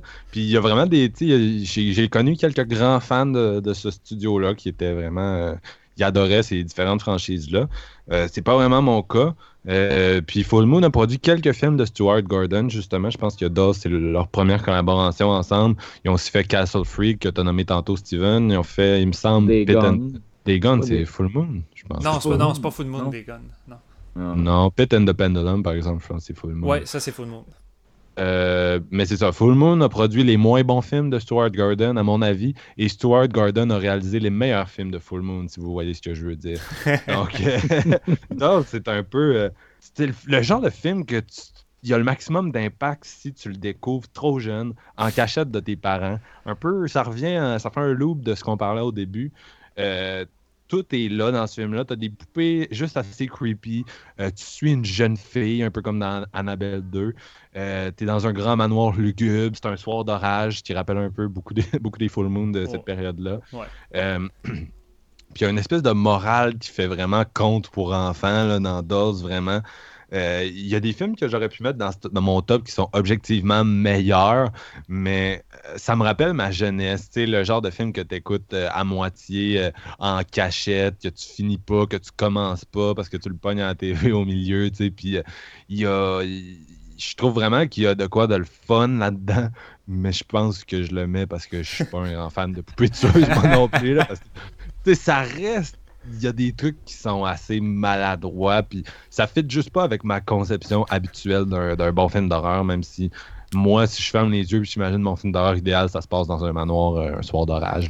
C'est vraiment un bon, un bon endroit pour faire des films. Mais, euh, bref, c'est un, un peu ça, là. C'est recommandé, mais en même temps, il y a une belle édition de Scream Factory là, qui est sortie euh, il y a quelques temps. Donc, si vous ne l'avez jamais vu, peut-être euh, allez vers ça puis laissez-y une chance. De toute façon, je pourrais, même pas, je pourrais même pas te convaincre avec Puppet Master parce que Ty West ou euh, James Wan arriverait puis il ferait un nouveau volet de cette franchise-là, Puppet Master, puis je suis sûr que tu voudrais même rien savoir à cause de ça. Ah, Ah? je sais que ça fait un bout qu'il parle d'un remake. Là. On verra, on Ah, verra, mais. Peut-être, peut-être. Puppet Master, j'ai toute la série ici. Je l'ai juste, j'ai juste écouté le premier. Je trouve ça correct, sans plus. Je de- tu m'as donné le goût, moi, de, de- de voir les suites. Là. Les suites sont Mais meilleures que le premier. Je te dirais que le premier, c'est le, le plus faible de- des cinq. là. Wow, bon, ok. Je suis, je suis accroché déjà.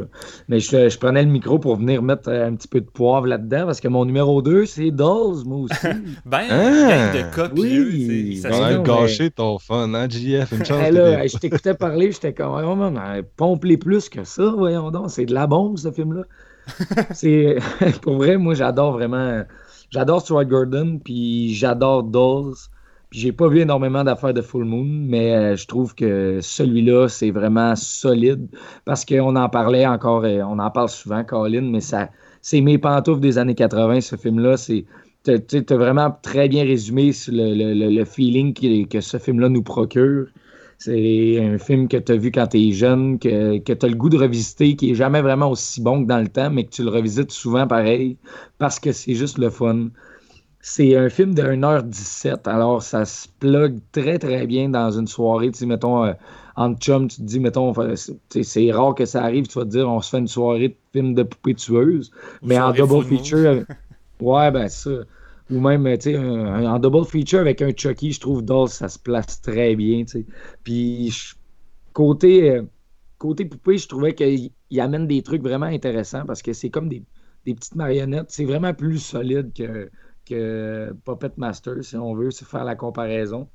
Puis je trouve que ça a une soundtrack qui vraiment nous rappelle tout ce qui était bon de ces années-là, en 87, 88. tu sais, C'est, c'est vraiment ce, ce qui représente pour moi un film qui est bon autant pour les enfants que pour les adultes, comme on parlait en début d'épisode. Fait que euh, je voulais juste rajouter ça. Moi, je l'aime vraiment beaucoup, puis je suis prêt à le défendre n'importe quand. Allez vous acheter le Scream Factory, ça vaut la peine. C'est vraiment de la bombe. Les deux gars qui ont le même film au numéro 2 puis qui se copient, c'est comme. Franchement, vous manquez un peu d'originalité, les boys. Bon, On sait que t'as mis bon ben, je vais rajouter mon grain de sel, j'ai mis Dolls en numéro 2. Mais non!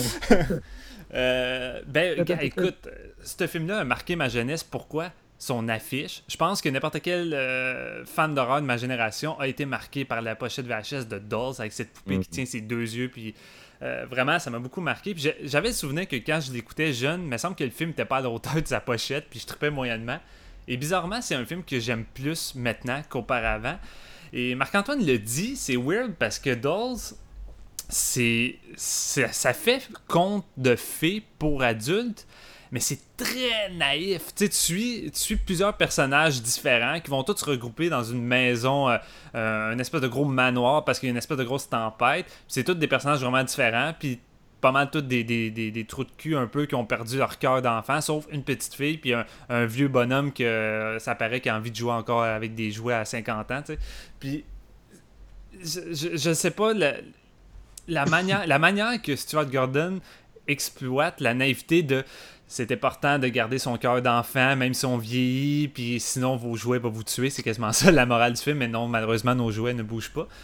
Mais je sais pas, le film est vraiment une bonne ambiance. J'aime le manoir, j'aime.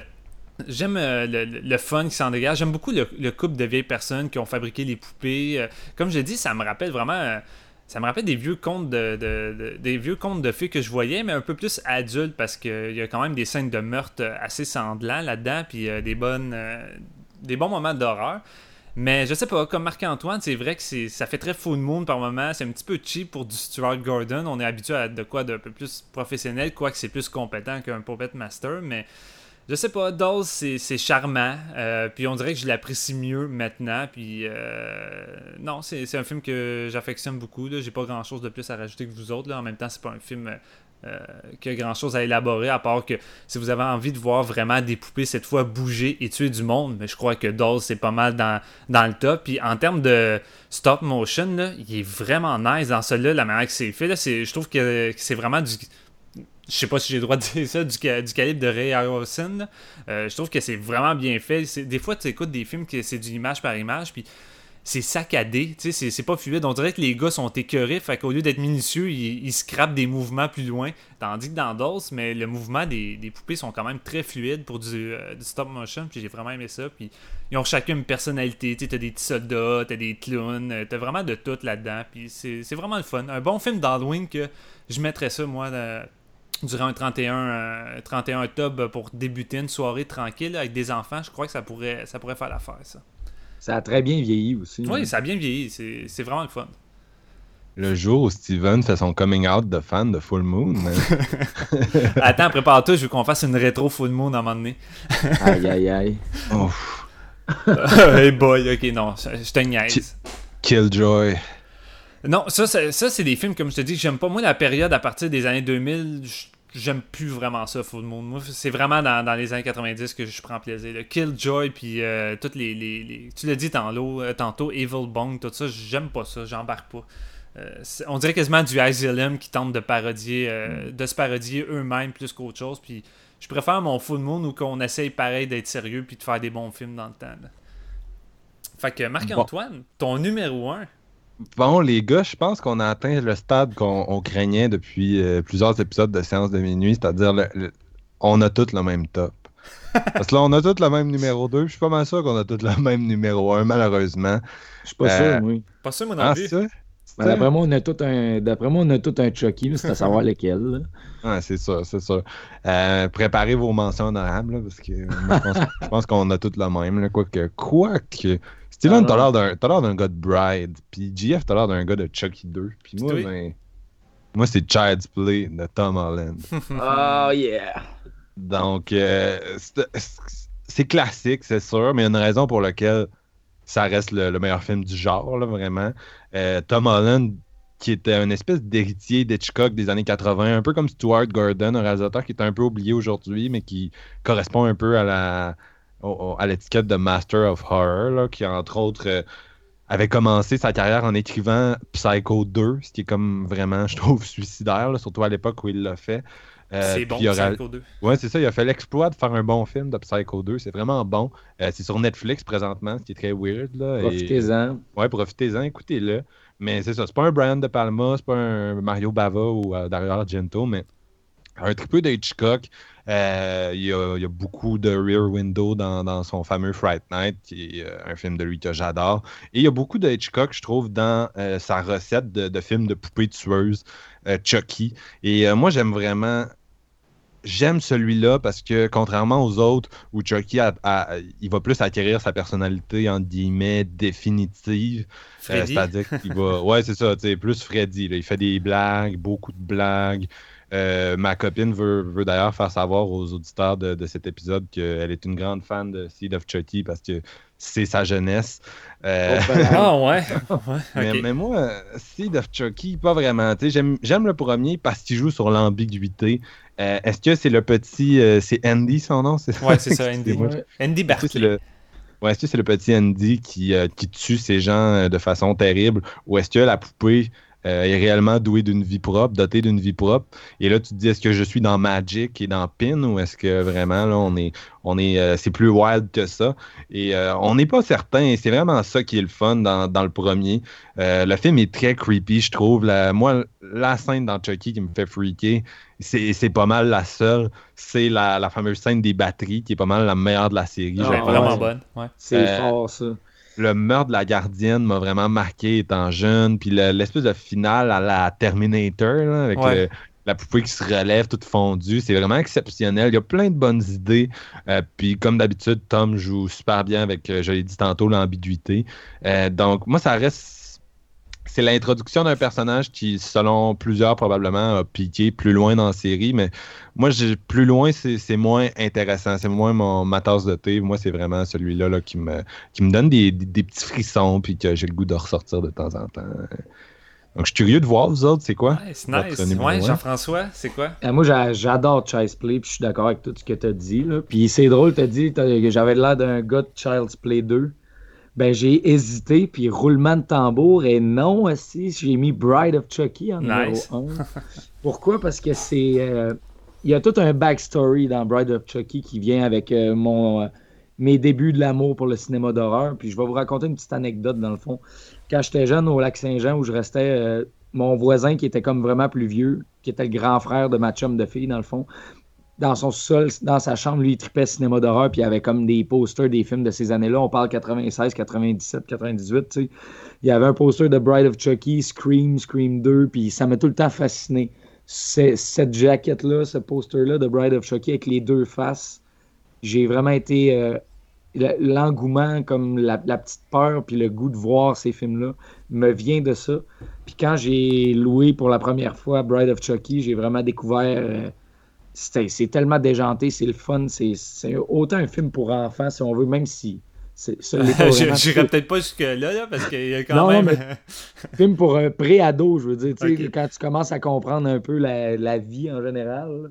Puis sérieusement, écoute, t'as- t'as Jennifer Tilly qui joue la- l'ex-petite amie de, de Charles Lee Ray, qui, qui va retrouver la, la poupée genre dans un- ouais, un centre de police. Après ça, elle va l'amener, elle va le ressusciter. Puis là, Chucky va la tuer pour la mettre dans une poupée. Puis euh, c'est tellement malade. Il y a un road movie au travers de ça où qui partent justement pour aller retrouver le corps originel, pour retrouver le médaillon. Qui... La mythologie est vraiment poussée à l'extrême dans ce chapitre-là.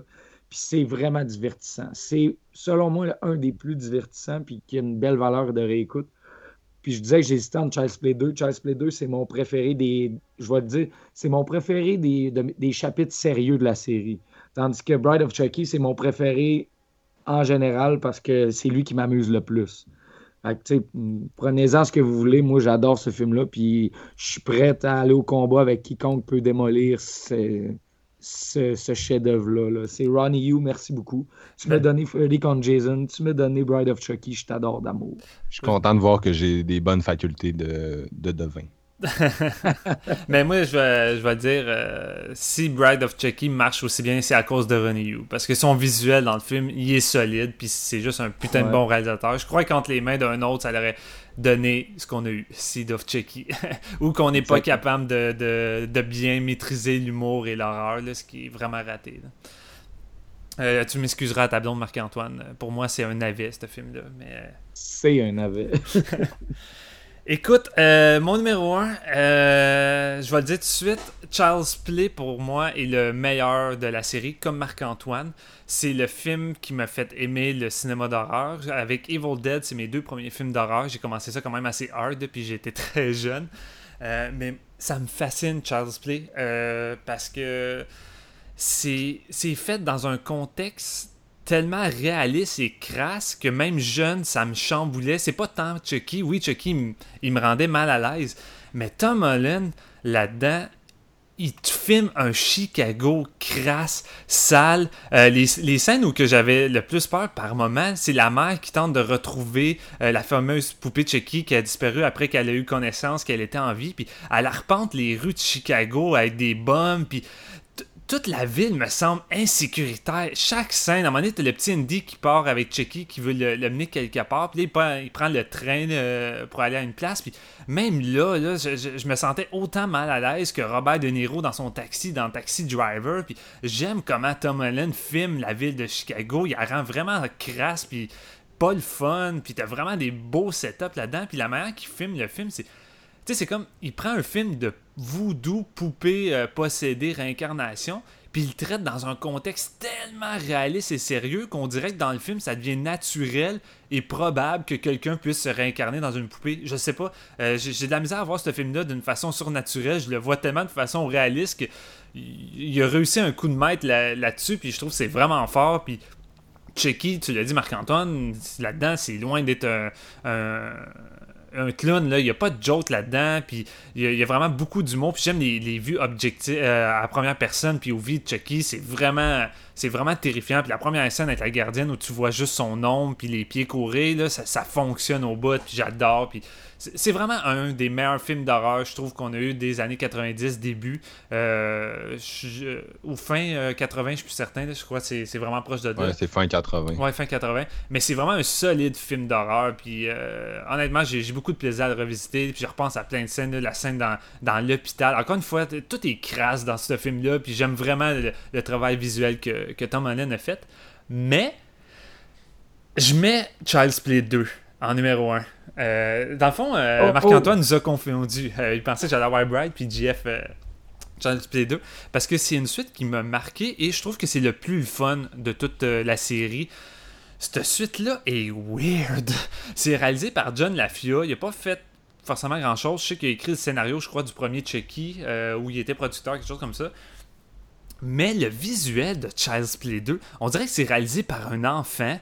Puis toutes les couleurs, les décors de maison, le- je sais pas, ce film-là me semble fantaisiste. On dirait qu'il n'y a rien de crédible. Tout le contraire de Charles Play 1. On dirait que là-dedans, je suis dans un cauchemar, rêve éveillé d'un enfant où tous les décors, que ce soit l'école, la maison des beaux-parents, les bibelots bizarres, euh, tout me semble surréaliste et enfantin, la manière que c'est fait. Puis ça m'a marqué dans ma jeunesse. Puis même quand je le revois aujourd'hui, la manière que c'est fait, les couleurs, euh, même Chucky, la manière qu'il tue, il tue tout avec des objets vraiment euh, enfantins. Puis je sais pas, ça donne une vibe vraiment weird, mais tellement le fun. Tu t'amuses là-dedans. Puis je trouve qu'on est encore dans une période où Chucky te sort des petits one-liners, mais qui est encore capable d'être terrifiant. Tu as une coupe de scène quand même assez efficace. Là, quand Andy tente d'aller euh, le tuer dans le sous-sol, puis t'as vraiment un bon petit build-up de tension, puis c'est vraiment une scène 100% horrifique.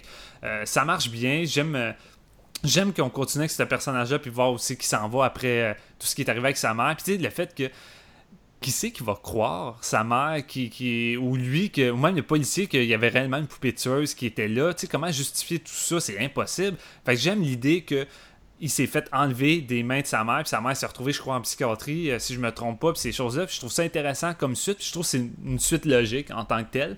Et pour moi, la finale de Child's Play 2, c'est la meilleure finale. Ouais, dans l'usine, c'est la meilleure finale de toute la série. C'est Ouais. c'est du bonbon. c'est du bonbon, les décors, les poupées. Il arrive plein d'affaires. Chucky qui, qui se camoufle dans les poupées qui passent. Puis à un moment donné, il se fait déchirer la main. C'est full gore. Il se plante un couteau dedans. Puis c'est comme. C'est vraiment hot. Là. Tu, tu prends ton pied. Euh, euh, en gros, c'est ça. Moi, c'est juste du gros fun. C'est un film très, nostalgique de mon enfance qui m'a marqué. Puis j'ai vraiment beaucoup de plaisir à le revoir. Je sais que Scream Factory va le ressortir vu qu'ils ont sorti le premier avec le transfert 4K. J'ai pas encore acheté, mais j'ai vraiment envie vu que j'ai- j'aime beaucoup le visuel du premier film. Fait que je vais probablement me le procurer, mais le deuxième avec. Je trouve que visuellement c'est hot, mais ça a vraiment de, de quoi d'unique. Je pense que c'est con, mais le seul film que je suis capable de relier dans ces années-là qui a le même visuel puis côté coloré surréaliste, c'est Le Petit Monstre 2 avec euh, John Wilder puis euh, je me rappelle plus, le- nom du, jeune, mais ces deux films-là ils ont un visuel complètement what the fuck que j'ai pas vu ailleurs dans ces, dans ces années-là. Puis je sais pas, je trouve que ça donne un, look euh, assez unique euh, et marquant pour, pour ma jeunesse. Fait que pour moi, c'est ça. Charles Split 2. Nice. Hey, je je peux-tu faire des shout-outs? Ah oui, vas-y, vas-y. On s'entend qu'on a tous été traumatisés. Ben, peut-être pas toi, Steven. Tout est weird, mais les autres, là, on a tous été traumatisés par euh, Goosebumps. Oui, Ouais. oui. Quand on Claquin, était jeune. Ouais. Tu sais, ça vieillit pas bien, là, mais quand t'es jeune, il y en a beaucoup que. Tu sais, il y en a qui, sans supervision, sont, ont vu Chucky euh, trop jeune, mais, mais Claquin, nos parents nous assisaient devant, tu sais, puis Ouais. Puis, euh, On- moi, j'avais les, les livres aussi, là, les- la, la série originale de 60 tomes, là, les, les Goosebumps. Puis les Pantins Diaboliques, là, 1, 2, 3, c'était des livres qui me foutaient la chienne Mhm. bien raide. là. Non, c'est clair. Puis aussi, en, en matière de télé, euh, vous l'avez peut-être pas vu, mais l'épisode Living Doll dans la, la série Twilight Zone Ouais. avec euh, Taki Tina, tu l'as vu, toi, Steven? Oui, oui, c'est vraiment bon, sérieux. Ah, c'est vraiment bon aussi. Fait que euh, il y a une coupe d'affaires de même. Là. Moi, il y en, en a un que j'aurais vraiment voulu voir pour euh, aujourd'hui. Puis ça a failli arriver en plus. C'est vraiment plate là, parce que je suis sûr qu'il aurait été là. ou- En tout cas, le film de Pitt Un film canadien aussi, puis comme Pin, Oui. ça a l'air vraiment weird. Euh, film de 1981, genre Cana Exploitation, là, vraiment, genre euh, Wild, euh, qui avait été réalisé par Lou Lemon. Puis c'est comme un préado qui trouve dans le bois un ours en peluche possédé qui, qui parle puis qui dit de, de tuer le monde, qui l'écœure, genre. Puis, euh, ce film-là est comme vanté par euh, Elric Kane, qui est comme le- le- un des, des animateurs de Shockwaves, là, qui est mon- un podcast vraiment bon Ouais, sur le cinéma d'horreur. Le meilleur, je pense. Puis il- il- depuis qu'il a vu The Pit, il fait juste parler de ça. Il est obsédé de ce film-là. Puis en plus, c'est canadien. Puis ça fitait tellement avec notre, euh, notre thème. Je voulais vraiment le voir, mais malheureusement, c'est c'est pas arrivé. Là, mais ce, ce n'est que partie remise. euh, mon rendez-vous avec The Pit. Mais pour, re- pour revenir sur ton Goosebump, moi, c'est pas les épisodes avec le pantin qui m'a traumatisé, c'est l'éponge. La maudite éponge. On dirait que c'est vraiment l'épisode qui m'a marqué. Puis lorsque j'ai revu ça, c'est comme. Ok, ça a vraiment mal vieilli. C'est plus aussi bon qu'avant les, go- les Goosebumps. Là. Ah, ça, avait- ça, ça a pris un coup de vieux solide. là. Ah, vraiment. Contrairement à Tales from the Crypt, qui est encore vraiment écœurant. Ouais, c'est génial ça. Goosebumps, ça, ça se réécoute mal. Moi, Non, je, c'est clair. je- je- je voudrais faire un petit shout-out euh, sur un que j'ai trouvé vraiment sympathique, puis qui mise beaucoup sur le côté ambigu que parlait Marc-Antoine, puis c'est ça que j'aime aussi comme Marc. Euh, tu sais, de temps en temps, un petit dolls où tu vois les poupées tuer, c'est c'est le fun. Mais je, je préfère qu'un réalisateur euh, joue sur le, le côté ambigu, à savoir est-ce que la poupée bouge vraiment, est-ce que c'est d'autres choses, est-ce que c'est la personne qui est juste folle?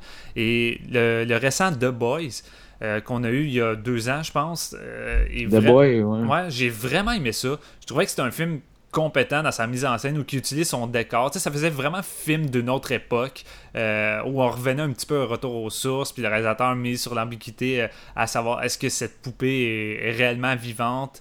Euh, puis tout le long du film, il fait durer ça, puis il t'arrive avec une finale quand même surprenante que j'ai pas vu venir, que j'ai vraiment trouvé le fun. Tu sais, c'est pas c'est pas un grand film, c'est pas parfait, mais de ce que je m'attendais quand tu voyais la bande-annonce vraiment générique et ordinaire, euh, c'était un produit de vraiment meilleure qualité qui m'a Mm. pris par surprise. Puis je le conseille fortement pour ceux qui, qui auraient douté à cause justement de la bande-annonce. Allez-y, c'est vraiment sympathique, euh, ce petit film. Ouais. Je suis d'accord. Ça, se dégage vraiment beaucoup un vibe euh, Hammer, euh, nouveau, euh, nouvelle époque. Là. Ouais. Je trouve que le côté gothique est vraiment mis de l'avant. puis C'est super agréable à regarder. Ouais.